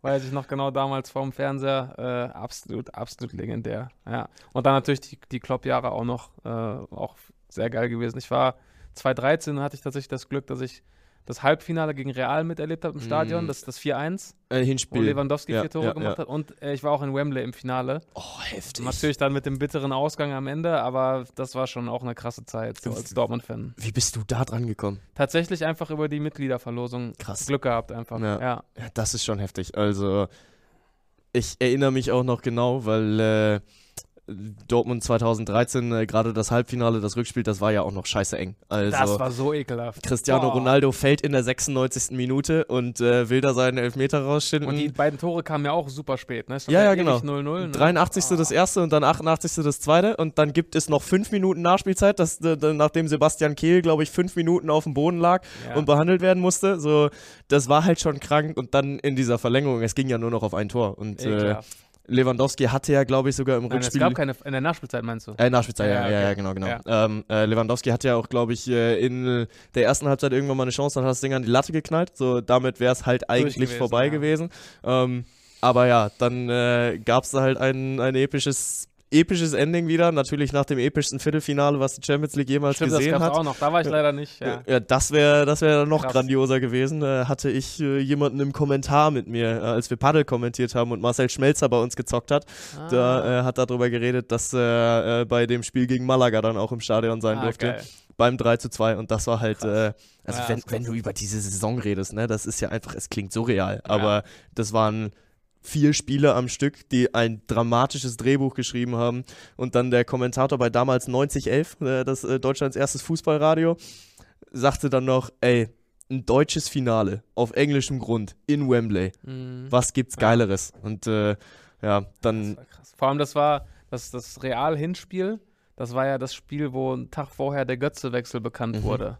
Und da war, das war so eine emotional aufgeheizte Stimmung da im Stadion, die aber dann in was Positives umgewandelt wurde dann. Aber das war, war auch echt krass. Das war eine emotionale Phase auf jeden Fall, auch für die Fans. weil du halt auch genau weißt, was die Hönes und Rummenigge und Konsorten äh, mit dieser Bekanntgabe auch machen wollen. Ne? Also natürlich. klar, es ist geleakt worden. Ich glaube, es war am Ende die Bild, die äh, darüber berichtet hatte und Jürgen Klopp hat dann irgendwann äh, auf einer Pressekonferenz dann auch mit Tränen in den Augen erzählt, Ja, äh, jo, oh, ich stimmt. musste dann äh, den Abend Mario anrufen und äh, sagen, jo, ich habe da gerade was gelesen. Stimmt das? Ich glaube, das einzig ja, äh, es positiv zu nennen wäre wär übertrieben, aber äh, das Schmerzlindernde dabei war, dass Götze zu der Zeit verletzt war und Genau. äh, dass er überhaupt nicht die Chance gehabt hätte, auf dem Feld was zu entscheiden. Aber ja, so wenn ich mich entscheiden könnte, eine Sache in der Fußballhistorie äh, umzuschreiben, dann wäre es, dass Götze nie zu den Bayern Mhm. gewechselt ist, weil also er ist nachhaltig mein, mein äh, Lieblingsspieler. Ah, weil, okay, äh, krass. ja, er hat uns halt, er hat Narrenfreiheit bei mir, ne? So seit 2014 hat der Bre Zu Narrenfreiheit. Recht, zu Recht. Ja, und äh, gerade halt auch in seinen Dortmunder Jahren, in seinen ersten Dortmunder Jahren, was halt geisteskrank. Ja, ne? ja, Also das hat einfach so viel Spaß gemacht, dem, dem zuzuschauen. Ja, und äh, klar, er ist dann krank geworden. Also äh, weiß man natürlich auch nie, was ohne die Krankheit gewesen wäre und ob es bei Dortmund sich genauso geäußert hätte, welche äußeren Umstände damit reingespielt hatten, weil äh, unter Guardiola dann in der ersten Saison ja noch seine Rolle gespielt hat und äh, in der Folge dann aber auch weniger zum Einsatz kam. So, das spielt natürlich alles damit rein. Aber wenn ich mir jetzt aussuchen könnte, eine Sache, die nicht passiert, dann äh, wäre es nicht Toni Kroos wechselt nicht zu Real Madrid, dann äh, wäre es nicht Hannover 96 steigt nicht ab, da ist Hm. mein Fanherz Okay. zu Hause, äh, sondern dann wäre es halt gewesen, Mario Götze Okay. bleibt äh, auf ewig bei, äh, bei Borussia Dortmund und wird da zur Vereinslegende. Müdi, wenn du eine Sache umstellen könntest, wenn du eine Sache Du, umschreiben während ihr da gerade über History. Internationales und so redet, ich träume da gerade einfach davon. Ich habe, glaube ich, am Wochenende das erste Mal in meinem TikTok-Algorithmus VfB Internationalgesänge gehört. Das ist wirklich das erste Mal in meiner, in meiner Fankarriere so passiert. Und ich kann mir das, ich kann mir das auch sehr gut vorstellen, mal mit Stuttgart ins Wembley-Stadion zu fahren. Let's go. Let's go. eine Sache umschreiben, nicht Dortmund hätte damals gegen die Bayern gespielt, sondern Stuttgart. Du, wir hatten, wir hatten auch mal irgendwann eine gute Phase, so um, um 2-7 rum, aber das ist leider auch schon eine ganze Weile her. Ja, aber wir kommen wieder. Wir kommen wieder. Ja, sieht gut aus momentan. Äh, ja, das stimmt. Äh, auf Girassi müsst ihr gerade ein bisschen verzichten, aber äh, da kommen wir später noch dazu, weil, äh, komm, lass uns mal den, den äh, aktuellen Champions League Talk dann auch ein bisschen eröffnen. Du hast wahrscheinlich auch einfach überhaupt keine Zeit mehr, da noch äh, reinzugucken, oder? Wenig. Ja. Also wenig. Also ich habe wenig Champions League bisher gesehen. Natürlich äh, informiere ich mich über die Ergebnisse und Dortmund versuche ich dann auch mal reinzuschauen, was ja bisher auch nicht so erfolgreich verlaufen ist. Ja. Ähm, Ist nicht heute sogar Newcastle dann? Ja, genau. Also wir nehmen Mittwoch 17 jetzt 22 auf und äh, Dortmund spielt heute gegens Ja. Ausscheiden. Also so Genau. würde ich es dann schon formulieren. Ja, mal schauen. Also das versuche ich schon noch irgendwie so mitzubekommen, aber äh, das jetzt auch noch neben BBL und NBA und meinem eigenen Stuff, also da muss ich mir leider dann gucken, dass ich so die Highlights, so die wichtigen Spiele, dass ich, da bin ich dann am Start, aber jetzt so wirklich Champions League jede Woche am Start zu sein, ist gerade echt schwierig. Ja, verstehe ich, aber ein paar Highlights darf man dann natürlich auch mitnehmen Ja. und äh, dann äh, können wir auch schon wieder reinstarten, weil Union Berlin das nächste Mal 1 zu 0 verliert und äh, das nächste Mal, diesmal wenigstens nicht in der 95. So, wir, wir verbessern uns, wir, wir entwickeln uns, aber keine Ahnung, Martin, konntest du gucken? Ich habe tatsächlich gestern geguckt. Also von den beiden habe ich gar nichts geguckt, aber ich hatte gestern irgendwie, weil ich, also wie gesagt, Lakers, Lakers den Anfang bei, bei Run NBA schauen wollte und dann irgendwie überbrückt und dann kam mir auch nichts anderes und dann habe ich mir Union gegen, gegen Neapel tatsächlich 90 Minuten angeguckt und du sagst ja sehr gut, das Tor fällt nicht in der 95. Minute. Ich finde es trotzdem fast bitterer, weil Neapel hat wirklich also eine halbe Chance im Spiel und, und macht diese seine Tor und Union muss halt er ist halt dann wieder der Klassiker, ne? Hast du Scheiße am Fuß, hast du Scheiße am Fuß, weil das ist ein Spiel, das Union neun von zehn Mal nicht verliert. Aber in der, in der Phase verlieren sie es halt und ist super bitter, ne? Weil wenn du zumindest mal einen Punkt holst, dann ist auch weiterhin in dieser Champions League-Gruppe alles offen. Und so ist das jetzt ja quasi abgefahren. Ja, ich glaube immer noch, dass es Union gar nicht darum geht. Ich glaube immer noch, es geht Union gar nicht darum, in der, in der Champions League oder überhaupt europäisch zu überwintern. So, die Champions League-Millionen machen jetzt schon eine ganze, ganze Menge mit dem Verein. Ähm, und auch nachhaltig wird es äh, gut tun, äh, dann diese Saison mal mitgenommen zu haben. Aber klar, du stehst nach äh, drei Spielen mit null Punkten da. Du stehst jetzt vor allem mit neun Spielen in Serie nicht nur ohne Sieg, sondern ohne Punkt. Also du hast neun Dinger in Serie verloren. Und allmählich musst du dich halt fragen, was, was ist es? So, ist es nur auf dieses Spielglück zurückzuführen und wie können sie es ändern? Es werden mich einige Union-Fans dafür hassen, aber wann musst du die Trainerfrage aufmachen? Ja gut, das ist schon wieder Bank, Bank ist im Hot-Take-Format unterwegs. Also, also, das ist ja dann auch wieder das Besondere an Union, ne? Also gestern war ja dann auch, sie verlieren das neunte Spiel in Folge und die haben trotzdem eine Stimmung, wie, wie es Olympiastadion schon lange nicht mehr gesehen hat. Und ich glaube, die sind sich Vor schon auch Wochen. alle sehr, Oder Wie? vor zwei, vor zwei Champions Ja League gut, Spieltagen. genau, vom, vom ersten Champions League. Aber die sind sich schon auch alle sehr, sehr bewusst, wo sie herkommen. Und dann ist es, also gestern war es wirklich nur Spielglück, gegen, gegen den VfB war es einfach spielerisch auch bodenlos am, am Bundesliga-Wochenende.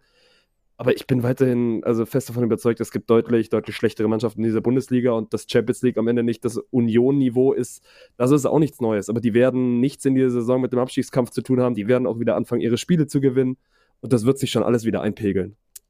Es ist halt die, die, der harte Boden der, der Dreifachbelastung. Ne? Also, dass du jetzt tatsächlich auch dahergehst und jede Woche ans, ans äußerste Limit ge gezogen ist, weil letzte Woche war, letzte Saison waren sie ja noch äh, zwar auch schon international unterwegs, aber in der Euroleague und haben halt eben nicht gegen die Kaliber Real Madrid und SSC Neapel gespielt. Ja, aber willst du es missen? Das ist dann immer, also ist für mich keine Ausrede. Also Dreifachbelastung hin oder her, aber du, also du erspielst dir das ja und du Ja, möchtest total. das ja. Und Aber das sind doch halt also Rechnung dafür. absolute Highlights. Ja. Gegen, also jetzt gegen Real, gegen, gut, Braga mal dahingeschoben, aber ist am Ende auch international. Und gegen Neapel. Und auch wenn du die Spiele verlierst, ich glaube trotzdem, dass das was mit einer Mannschaft machen kann, immer und immer wieder solche, solche Highlights auch einfach im Kalender zu haben. Und die werden diese Spiele auch in dieser Saison noch irgendwann mal wieder gewinnen. Davon bin ich, bin ich überzeugt. Ich bin sogar überzeugt, dass sie äh, genau nach dieser Folge wieder mit dem Gewinnen anfangen werden. Weil äh, auch wenn es äh, dir wehtun wird, jetzt am Wochenende spielen sie erstmal gegen Bremen und äh, da sehe ich die drei Punkte dann schon auch äh, relativ safe. Also dieses Wochenende wird es passieren und dann äh, nächsten Dienstag geht es gegen dein VfB und äh, da wird Stuttgart aus dem Pokal gekegelt werden. Also Union wird jetzt den Schalter umlegen. Ja, und wenn, dann wäre mir das tatsächlich, also es klingt jetzt wieder dumm, aber es wäre mir, wäre mir tatsächlich auch nicht so, nicht so wichtig. Ich freue mich trotzdem, ich bin Dienstag mal wieder im Stadion und das wird ein Fest, aber generell jedes VfB-Spiel ist gerade ein Fest und dann sind wir wieder beim Thema so genieße, wenn, wenn du was genießen kannst und ich genieße gerade sehr viel.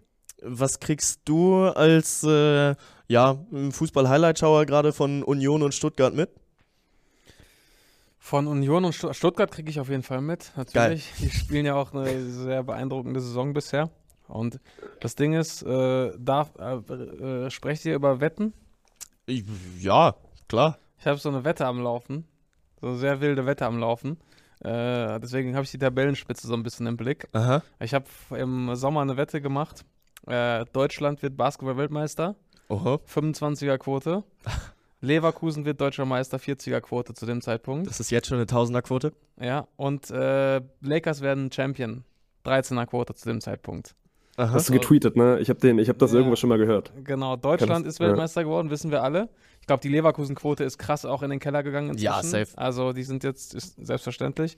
Und ja, Lakers müssen wir mal schauen. Die müssen jetzt ein paar Spiele gewinnen, aber äh, ich bin jetzt ein bisschen äh, Leverkusen-Fan für, für, die nächsten- für die nächsten Wochen. Ey, da sprichst du mit Es genau dem reicht, Richtigen. mir, reicht mir schon, wenn die so bis zum 25. Spieltag so oben bleiben. Und dann gehen wir ganz entspannt raus aus der Wette. Also Cash-Out-Option ist da. Ist da, ja. Ja, okay. Und äh, mit wie viel bist du reingegangen? Das Ding ist, ähm, bei dem Wettanbieter darfst du, ist der, also der, der Gewinn darf 100.000 Euro nicht ähm, überschreiten. Dann darfst du mit maximal Vier- 6 Euro Ja, irgendwie sowas. Sein, ja. ja, genau. Also, ja, genau. Ähm, ja, und dann schauen wir mal, ob das funktioniert. Ja, also du hast eine 13.000er Quote gerade offen, die Ja. gar nicht mal so scheiße aussieht. Und ich freue mich, wenn ich eine Achterquote treffe. Also, naja, ne, das ist die, die äh, Relation, in der wir da unterwegs sind. Ähm, aber ja, keine Ahnung, so bei Union war halt äh, einfach auch ein bisschen dieses Thema, dass du ja jetzt auch eine, eine andere Philosophie verfolgt hast. Äh, bislang war es ja eigentlich immer deren Vereinspolitik, dass du darauf gegangen bist, wie äh, neben Stars, die woanders gescheitert sind, äh, so à la Max Kruse, à la Christian Gentner, der äh, auch über seinen Zenit hinaus war, und füllen das auf mit jungen Talenten, von denen wir halt noch nie was gehört haben. So ein Taiwo Avoni da mal mit reingestellt. Ich setze auch einen, einen Kevin Behrens mit rein, der vielleicht jetzt nicht mehr jung war, als er gekommen ist. Der war 30, aber sie fahren quasi diese Schiene weiter, nur tragen das auf ein anderes Level. So, du hast jetzt einen Kevin Volland da vorne mit drin, du hast einen Leonardo Bonucci dir geholt. Ein Robin Gosens fällt da halt vielleicht ein bisschen raus, weil äh, er auch international schon noch eine Rolle gespielt hat, aber äh, Bonucci und, und äh, Volland eben nicht mehr.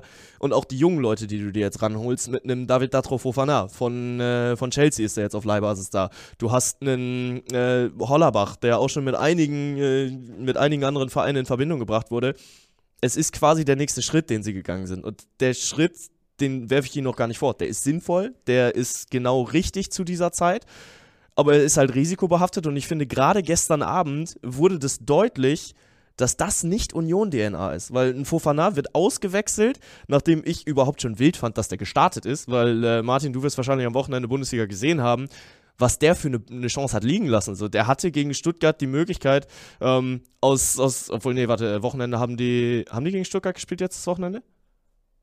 Sie haben gegen Ja, Stuttgart doch, gespielt, ja, genau. Äh, Ich steht da- nicht steht gesehen, da- weil ich arbeiten musste. Ne, er steht beim 0-1 vorm freien Tor und Jalla hat das Ding drüber. Und äh, am Ende verliert Union das 3-0. Und dann kriegt er trotzdem das Vertrauen von Urs Fischer, wird gestartet und dann irgendwie in der 70. ausgewechselt. So äh, war ein, ein rein taktischer Wechsel. Und dann verweigert er den Handshake. So, das ist eine, ein absolutes Unding. Äh, heute Morgen muss er dann äh, natürlich wieder mit einem Statement raus. Ja, ja, ich äh, entschuldige mich bei der Mannschaft, bei den Fans und äh, beim Trainer. Das äh, ist überhaupt nicht mein, äh, mein Stil und was. Aber so, es ist halt die, dieser Umschwung, der jetzt auch einfach nicht zur Union-DNA passt. Und ich finde, da liegt halt die Krux.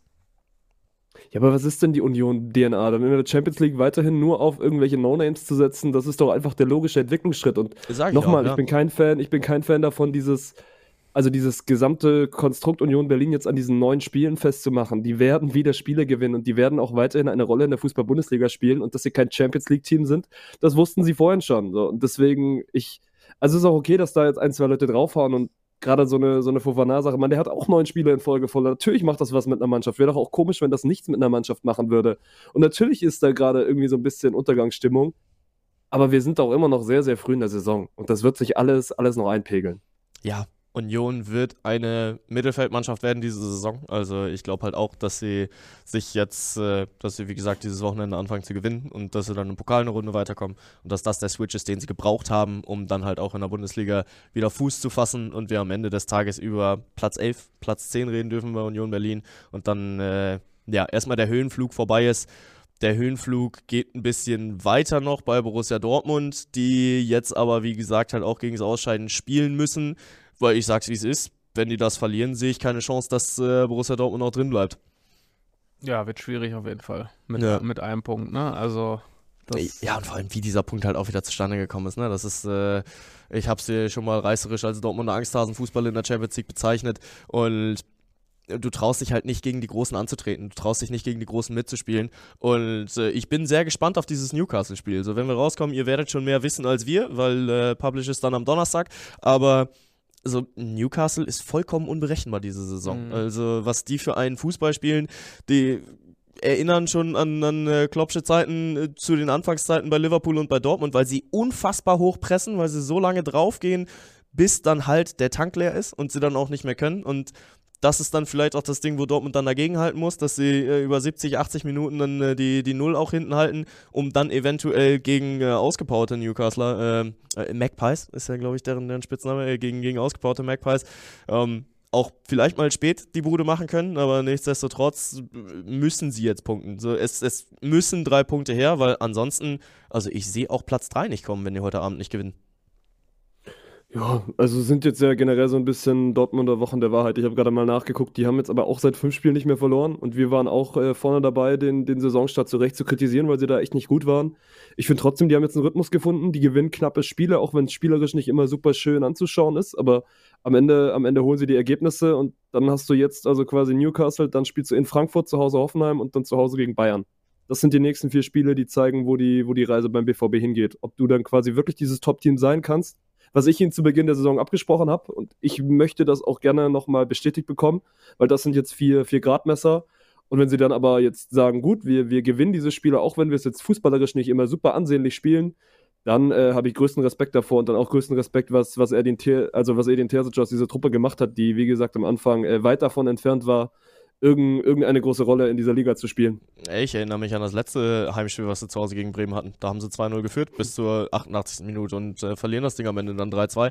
So, und äh, jetzt spielen sie dieses Wochenende gegen Bremen oder haben jetzt letztes Wochenende gegen Bremen gespielt und gewinnen das 1-0. Auch wieder, gut, können sie höher gewinnen und dann sind wir wieder beim Thema Dortmunder Chancenverwertung und äh, die Stürmertore, die ausbleiben. So, Niklas Füllkrug hat zumindest mal angefangen, Buden zu machen, aber im Endeffekt, äh, ja, gewinnt Borussia Dortmund gerade halt Spiele, die sie sonst nicht gewonnen haben. Ich bleibe dabei, in der Bundesliga war noch kein dicker Fisch dabei. So, die Bayern werden der erste große, große Gegner. Ähm, und auch das Spiel angesprochen, das letzte Spiel gegen Bremen, war das letzte Heimspiel, was Borussia Dortmund verloren hat. Also, äh, oder ich glaube in der Bundesliga. Ja, also in der, in der Champions League haben sie dann schon mal wieder eins verloren.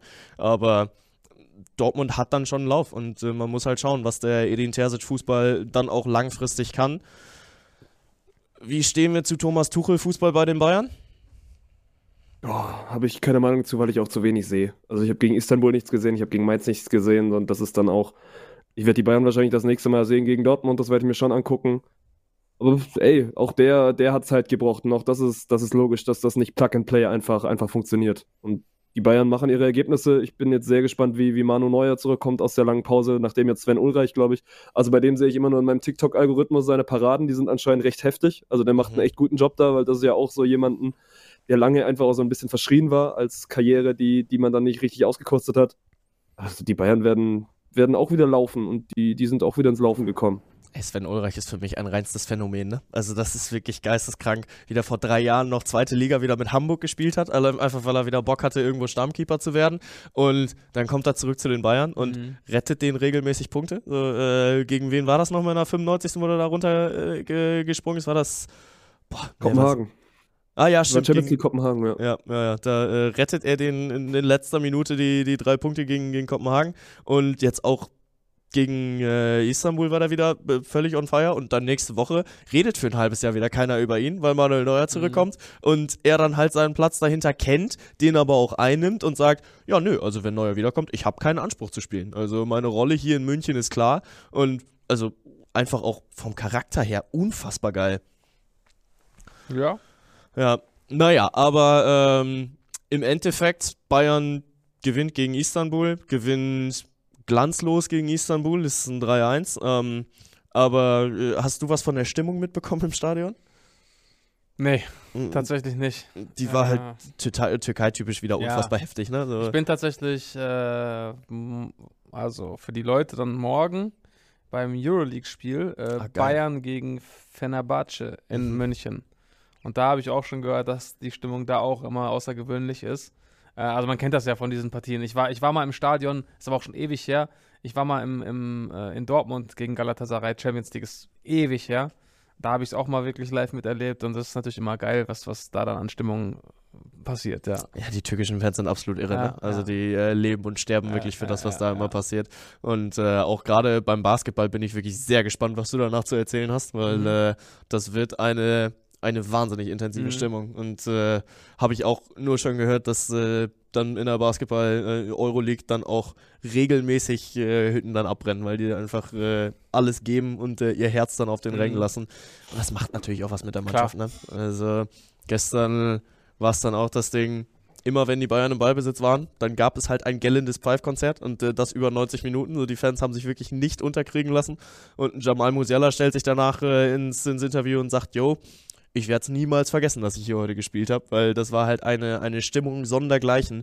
Und äh, ja, die Bayern haben standgehalten und das ist so ein bisschen das Fazit, was ich den Jungs auch gebe. So, Ja. sie halten den Drucksituationen stand. Sie, sie spielen ihren Stiefel zu Ende, auch wenn er häufig nicht überzeugend ist. So, er war am Wochenende gegen Mainz wirklich nicht überzeugend. Ich fand sie jetzt auch gegen Galatasaray nicht gut, aber sie gewinnen diese Spiele und das macht die Bayern halt schon immer aus, auch wenn sie sonst ein bisschen dominanter gespielt haben. Aber auch wenn mir das für deine Wette leid tut, das wird am Ende auch wieder für die Bundesliga reichen. Ah, warten wir mal ab. warten wir doch mal ab. Müdi, unterschreibst du wenigstens? Was, dass Bayern am Ende, dass Bayern am Ende Meister wird? Ja. Das unterschreibe ich eigentlich immer. Ja. Aber ist auch wieder noch viel, viel zu früh, das zu sagen. Ja, und auch da ist es halt wieder der langweilige Take, ne? dass äh, Bayern am Ende da durchkommt. Ähm, ja, und ich glaube, damit, damit haben wir Champions League auch durch. So, äh, Leipzig spielt heute Abend dann auch nochmal, aber äh, boah, jetzt habe ich sogar nicht mal mehr auf dem Schirm, gegen wen die heute ran müssen. Müdi? Belgrad. Aber juckt auch wieder niemanden. Ja, nee, safe. Ähm, wir müssen aber noch mal einmal kurz rüber gucken in die Bundesliga, weil äh, es wieder Aufregerthemen gab. Äh, jetzt letztes Wochenende zweimal dasselbe Vergehen und es ist für mich auch absolut dasselbe Vergehen. Vincenzo Grifo, Darf ich ganz kurz dazwischen grätschen? ja, Ich würde diesen äh, Themenwechsel kurz nutzen, um mich zu verabschieden. das weil ich erstens nichts beitragen kann zu dem äh, letzten Bundesliga-Wochenende und zweitens jetzt ta- tatsächlich ein bisschen Zeitdruck bekommen habe, weil wir bisschen länger gequatscht haben, als ich dachte. Entschuldigung. nein, nein, ey, Entschuldigung. hat ja Spaß gemacht, aber ähm, ich würde am liebsten jetzt äh, dann mich auf den Weg machen. Sehr gerne. Wenn es okay ist. Wenn's Sehr okay gerne. Ist. Natürlich, Wie gesagt, natürlich, Bundesliga kann ich euch jetzt sowieso gar nicht mehr, äh, Ja. Gar nicht mehr supporten, aber ich hoffe, ich konnte ein bisschen was zum Fußballpart beitragen. Ey, du warst äh, ein grandioser Gast. Es Sehr hat schön. sehr, sehr viel Spaß gemacht, mit dir über die NBA zu reden. Es Cool. hat, äh, war sehr interessant, auch deine Einblicke mal zu bekommen in deine persönliche, äh, in deinen persönlichen Werdegang. Und äh, ja, du äh, hast diesen Podcast bereichert. Von daher Dankeschön. Hat auch echt Spaß gemacht. Also schön. sehr geil. Vielen Dank, dass wir deine Zeit stehlen durften. Immer gerne, ja. Und Wenn, ansonsten, ich, kann ja, ich bin ja immer jeden Mittwoch jetzt hier. Ja, Äh, wenn, stimmt. wenn sich in der NBA-Saison ein bisschen was getan hat im Laufe der nächsten Monate, komme ich nochmal rum. top. Das, Das, Mach mal ein äh, kleines Update, wie unsere Predictions aussehen. das nehmen wir doch sehr, sehr gerne mit. Geil. Siebes, vielen lieben Dank dir. Danke für deine Danke Zeit. euch. Danke euch und äh, viel Spaß noch beim. Ihr macht jetzt noch, wie lange macht ihr jetzt noch? Ach, wir machen kurz den Bundesliga-Take zu Zehn Ende und Minuten, dann, Bank. äh, Zehn Minuten. sind wir auch fertig. Hätte ich ja fast noch bleiben können, aber jetzt habe ich mich schon verabschiedet. Ja, ist, ist in Ordnung. Okay. Und, äh, das ist, also wenn du jetzt bleiben würdest, dann wäre es so unangenehm, wie wenn man dann sich Tschüss sagt und in dieselbe Richtung geht. Aber ja, im Endeffekt äh, grandioser Gast, Siebes. Noch einmal vielen lieben Dank und Shoutout. Und damit, äh, ja, dann für uns, Müdi, auch der Switch rüber zur Bundesliga. Du weißt selbstverständlich, über welche Teams ich rede, über welche Situationen ich rede. Kone und Grifo, oh, ich muss gerade noch ein bisschen lachen, weil äh, hier im Hintergrund Sebastian den Weg raus äh, versucht zu finden, aber es ist ein kleines Chaos hier im Studio. Äh, sei aber äh, verziehen. Ciao, ciao. Ähm, ja, äh, Müdi, magst du einmal noch wieder in die Kamera kommen? Dann äh, können wir, ja, wobei, wir müssen noch mal schauen. Kannst dich ja, äh, musst du ja noch auf dein Mikro achten. Perfekt. Ja, äh, du weißt, um welche Situation es geht. Kone und Grifo. Ist es ein und dieselbe Situation? Natürlich ist es ein und dieselbe Sit- Situation. Und das ist, glaube ich, wieder das erste Mal seit, seit langer, langer Zeit, dass ich mit Didi Hamann einer Meinung bin. Aber der hat ja Colina Serben bei Sky ordentlich die Meinung gegeigt. Clip ist auch äh, gut viral gegangen. Ja. Es ist halt wieder in der, in der Kommunikation, dann sind wir wieder beim Thema, warum denn nicht einfach mal zugeben, dass man einen Fehler gemacht hat? Dann ist der Aufschrei im Nachhinein viel, viel niedriger und fällt das mediale Echo auch einfach nicht so negativ aus. Aber dann, also du kannst mir doch nicht erklären, dass du diese Szene und also ich hoffe, ihr wisst, von was wir reden, das ist zweimal quasi das Sprunggelenk, das jeweils, also nah an, nah an einmal durch ist und es ist zweimal wirklich dieselbe Szene und einmal probiert es der DFB gerade dann am Samstag irgendwie noch hinzubiegen, warum das jetzt eine gelbe Karte sei. Und am Ja. Sonntag macht alte Kinder das einzig Richtige und stellt sich vors Mikrofon und sagt, ey, das wurde gestern vielleicht falsch entschieden und heute habe ich es dann mit, mit VAR revidiert. Weil es ist zweimal ja wirklich kurz vor, kurz vor brachialer Körperverletzung. Ja, und so die Grifo-Situation geht halt voraus und äh, Vincenzo Grifo wird danach selbst ans, ans äh, Mikro gestellt und er sagt dann aus, boah, ja, also sieht schon krass aus und jeder, der mich kennt, äh, ich will da niemanden verletzen, es tut mir auch leid. Ich habe mich dann noch äh, direkt bei ihm entschuldigt, ähm, aber wenn es da rot gibt, dann, dann kann ich mich nicht beschweren. So ist dann natürlich wieder die diplomatische Antwort auf, äh, ja, mein Gott, so wenn ich so sehe, es ist rot, aber ich äh, spiele halt für den SC Freiburg, was soll ich denn jetzt sagen? Also deswegen Klar. Kein Vorwurf da, da an Winche, aber im Endeffekt ist es zweimal klar rot und es ist zweimal klar, also es ist einmal bodenlos, dass es halt A nicht gepfiffen wird und dass es B dann halt auch noch versucht wird zu rechtfertigen von Alex Feuerherd. Und ich Das finde ich, das finde ich viel bodenloser. Ja. Dass man im Nachhinein sich dann diesen Fehler nicht eingestehen kann. ja, Dass man dann probiert, irgendwie noch da drauf. Also tatsächlich ja probiert, Argumente zu finden, warum das jetzt gelb ist. Ja, und also vor allem es, diese, äh, diese Argumente sind ja auch geil. So, das Argument ist ja, er trifft ja noch den oberen Rahmen vom Schuh. So, er ist ja noch am, am Schuh unterwegs. So, wenn du dir die Slow-Mo anguckst, dann äh, weiß ich nicht, ob da tatsächlich überhaupt noch irgendwo ein bisschen Schuh dabei ist und wo das überhaupt eine ne Rechtfertigung ist. So, also, selbst wenn er nur den Schuh trifft, es ist halt eine offene Sohle mit hoher Geschwindigkeit. Er nimmt die äh, Verletzung des Gegners billigend in Kauf und damit ist es halt rot. So, da, da gibt es keine Argumente für zu finden. So, es könnte ja noch der Schuh gewesen sein. Ey, erinner dich mal an Ribery, wenn er über den Ball getreten ist und dem Gegner auf den Stiefel getreten ist. So, dann war auch Schuh, aber dann war es halt auch rot und dann war da halt auch keine Diskussion. Und ich verstehe diese Argumentation nicht. Und ich liebe Didi Hamann dafür, dass er, dass er standhaft geblieben ist. Das sind auch wirklich Sätze, die ansonsten nicht so häufig fallen. Ich liebe die Hamann. Aber an diesem Wochenende stimmt's. Ja, total, weil er auch einfach eine, eine, ja, die einzig richtige Meinung vertreten hat und äh, gesagt hat, ey, es, es kann nur diese Entscheidung geben und die ist rote Karte. Und äh, fand dann auch die, die Argumentationskette geil. Ja, ihr steht dann da wieder beim DFB und redet euch das gerade schön und im Endeffekt kommt ihr dann nach der Saison an und sagt, ihr habt einmal falsch gelegen. Wir hatten uns schon zehnmal über brachiale Fehlentscheidungen unterschieden. Und äh, ja, da war auf jeden Fall sehr, sehr viel Feuer drin in dieser Diskussion, aber auch äh, vollkommen zu Recht und Didi Hamann ist standhaft geblieben. Ähm, und ja, hat eine, eine sehr gute Argumentationskette. Ja, was heißt eine sehr gute Argumentationskette? Also er hat halt gesehen, was passiert ist und ist. Digga, die Argumentationskette hätte einen Fünftklässler auf die Reihe bekommen. Das Ja. ist am Ende. Also Didi hat einen guten Job gemacht, aber den Job hätte auch jeder machen können. Ja, total. Und äh, wieder einfach mal nur ein, äh, ja, ein Armutszeugnis für den DFB, dass du dich da hinstellst und versuchst, das zu rechtfertigen. Und das ist schade. Das ist super schade. Ähm, Girassi fehlt. Was machen wir damit?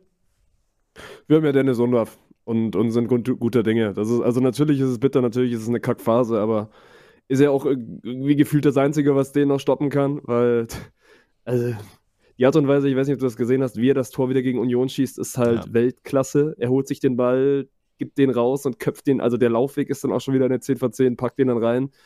Und das ist weiterhin einfach wieder, wir leben in einem Traum. Und ich sitze Woche für Woche wieder davor und denke, ja gut, irgendwann wird er schon zu Ende gehen. Ich bin mir eigentlich auch sicher, dass er jetzt am Wochenende gegen Hoffenheim zu Ende geht, aber Hoffenheim sehe ich noch. Ich glaube, passiert nächstes Wochenende, äh, nächste Woche dann halt gegen, gegen Stuttgart im Pokal. Aber den, den Take habe ich ja gerade schon aufgemacht. Und ja, mein Gott, ich habe es Montag auch schon in meinem anderen Podcast gesagt.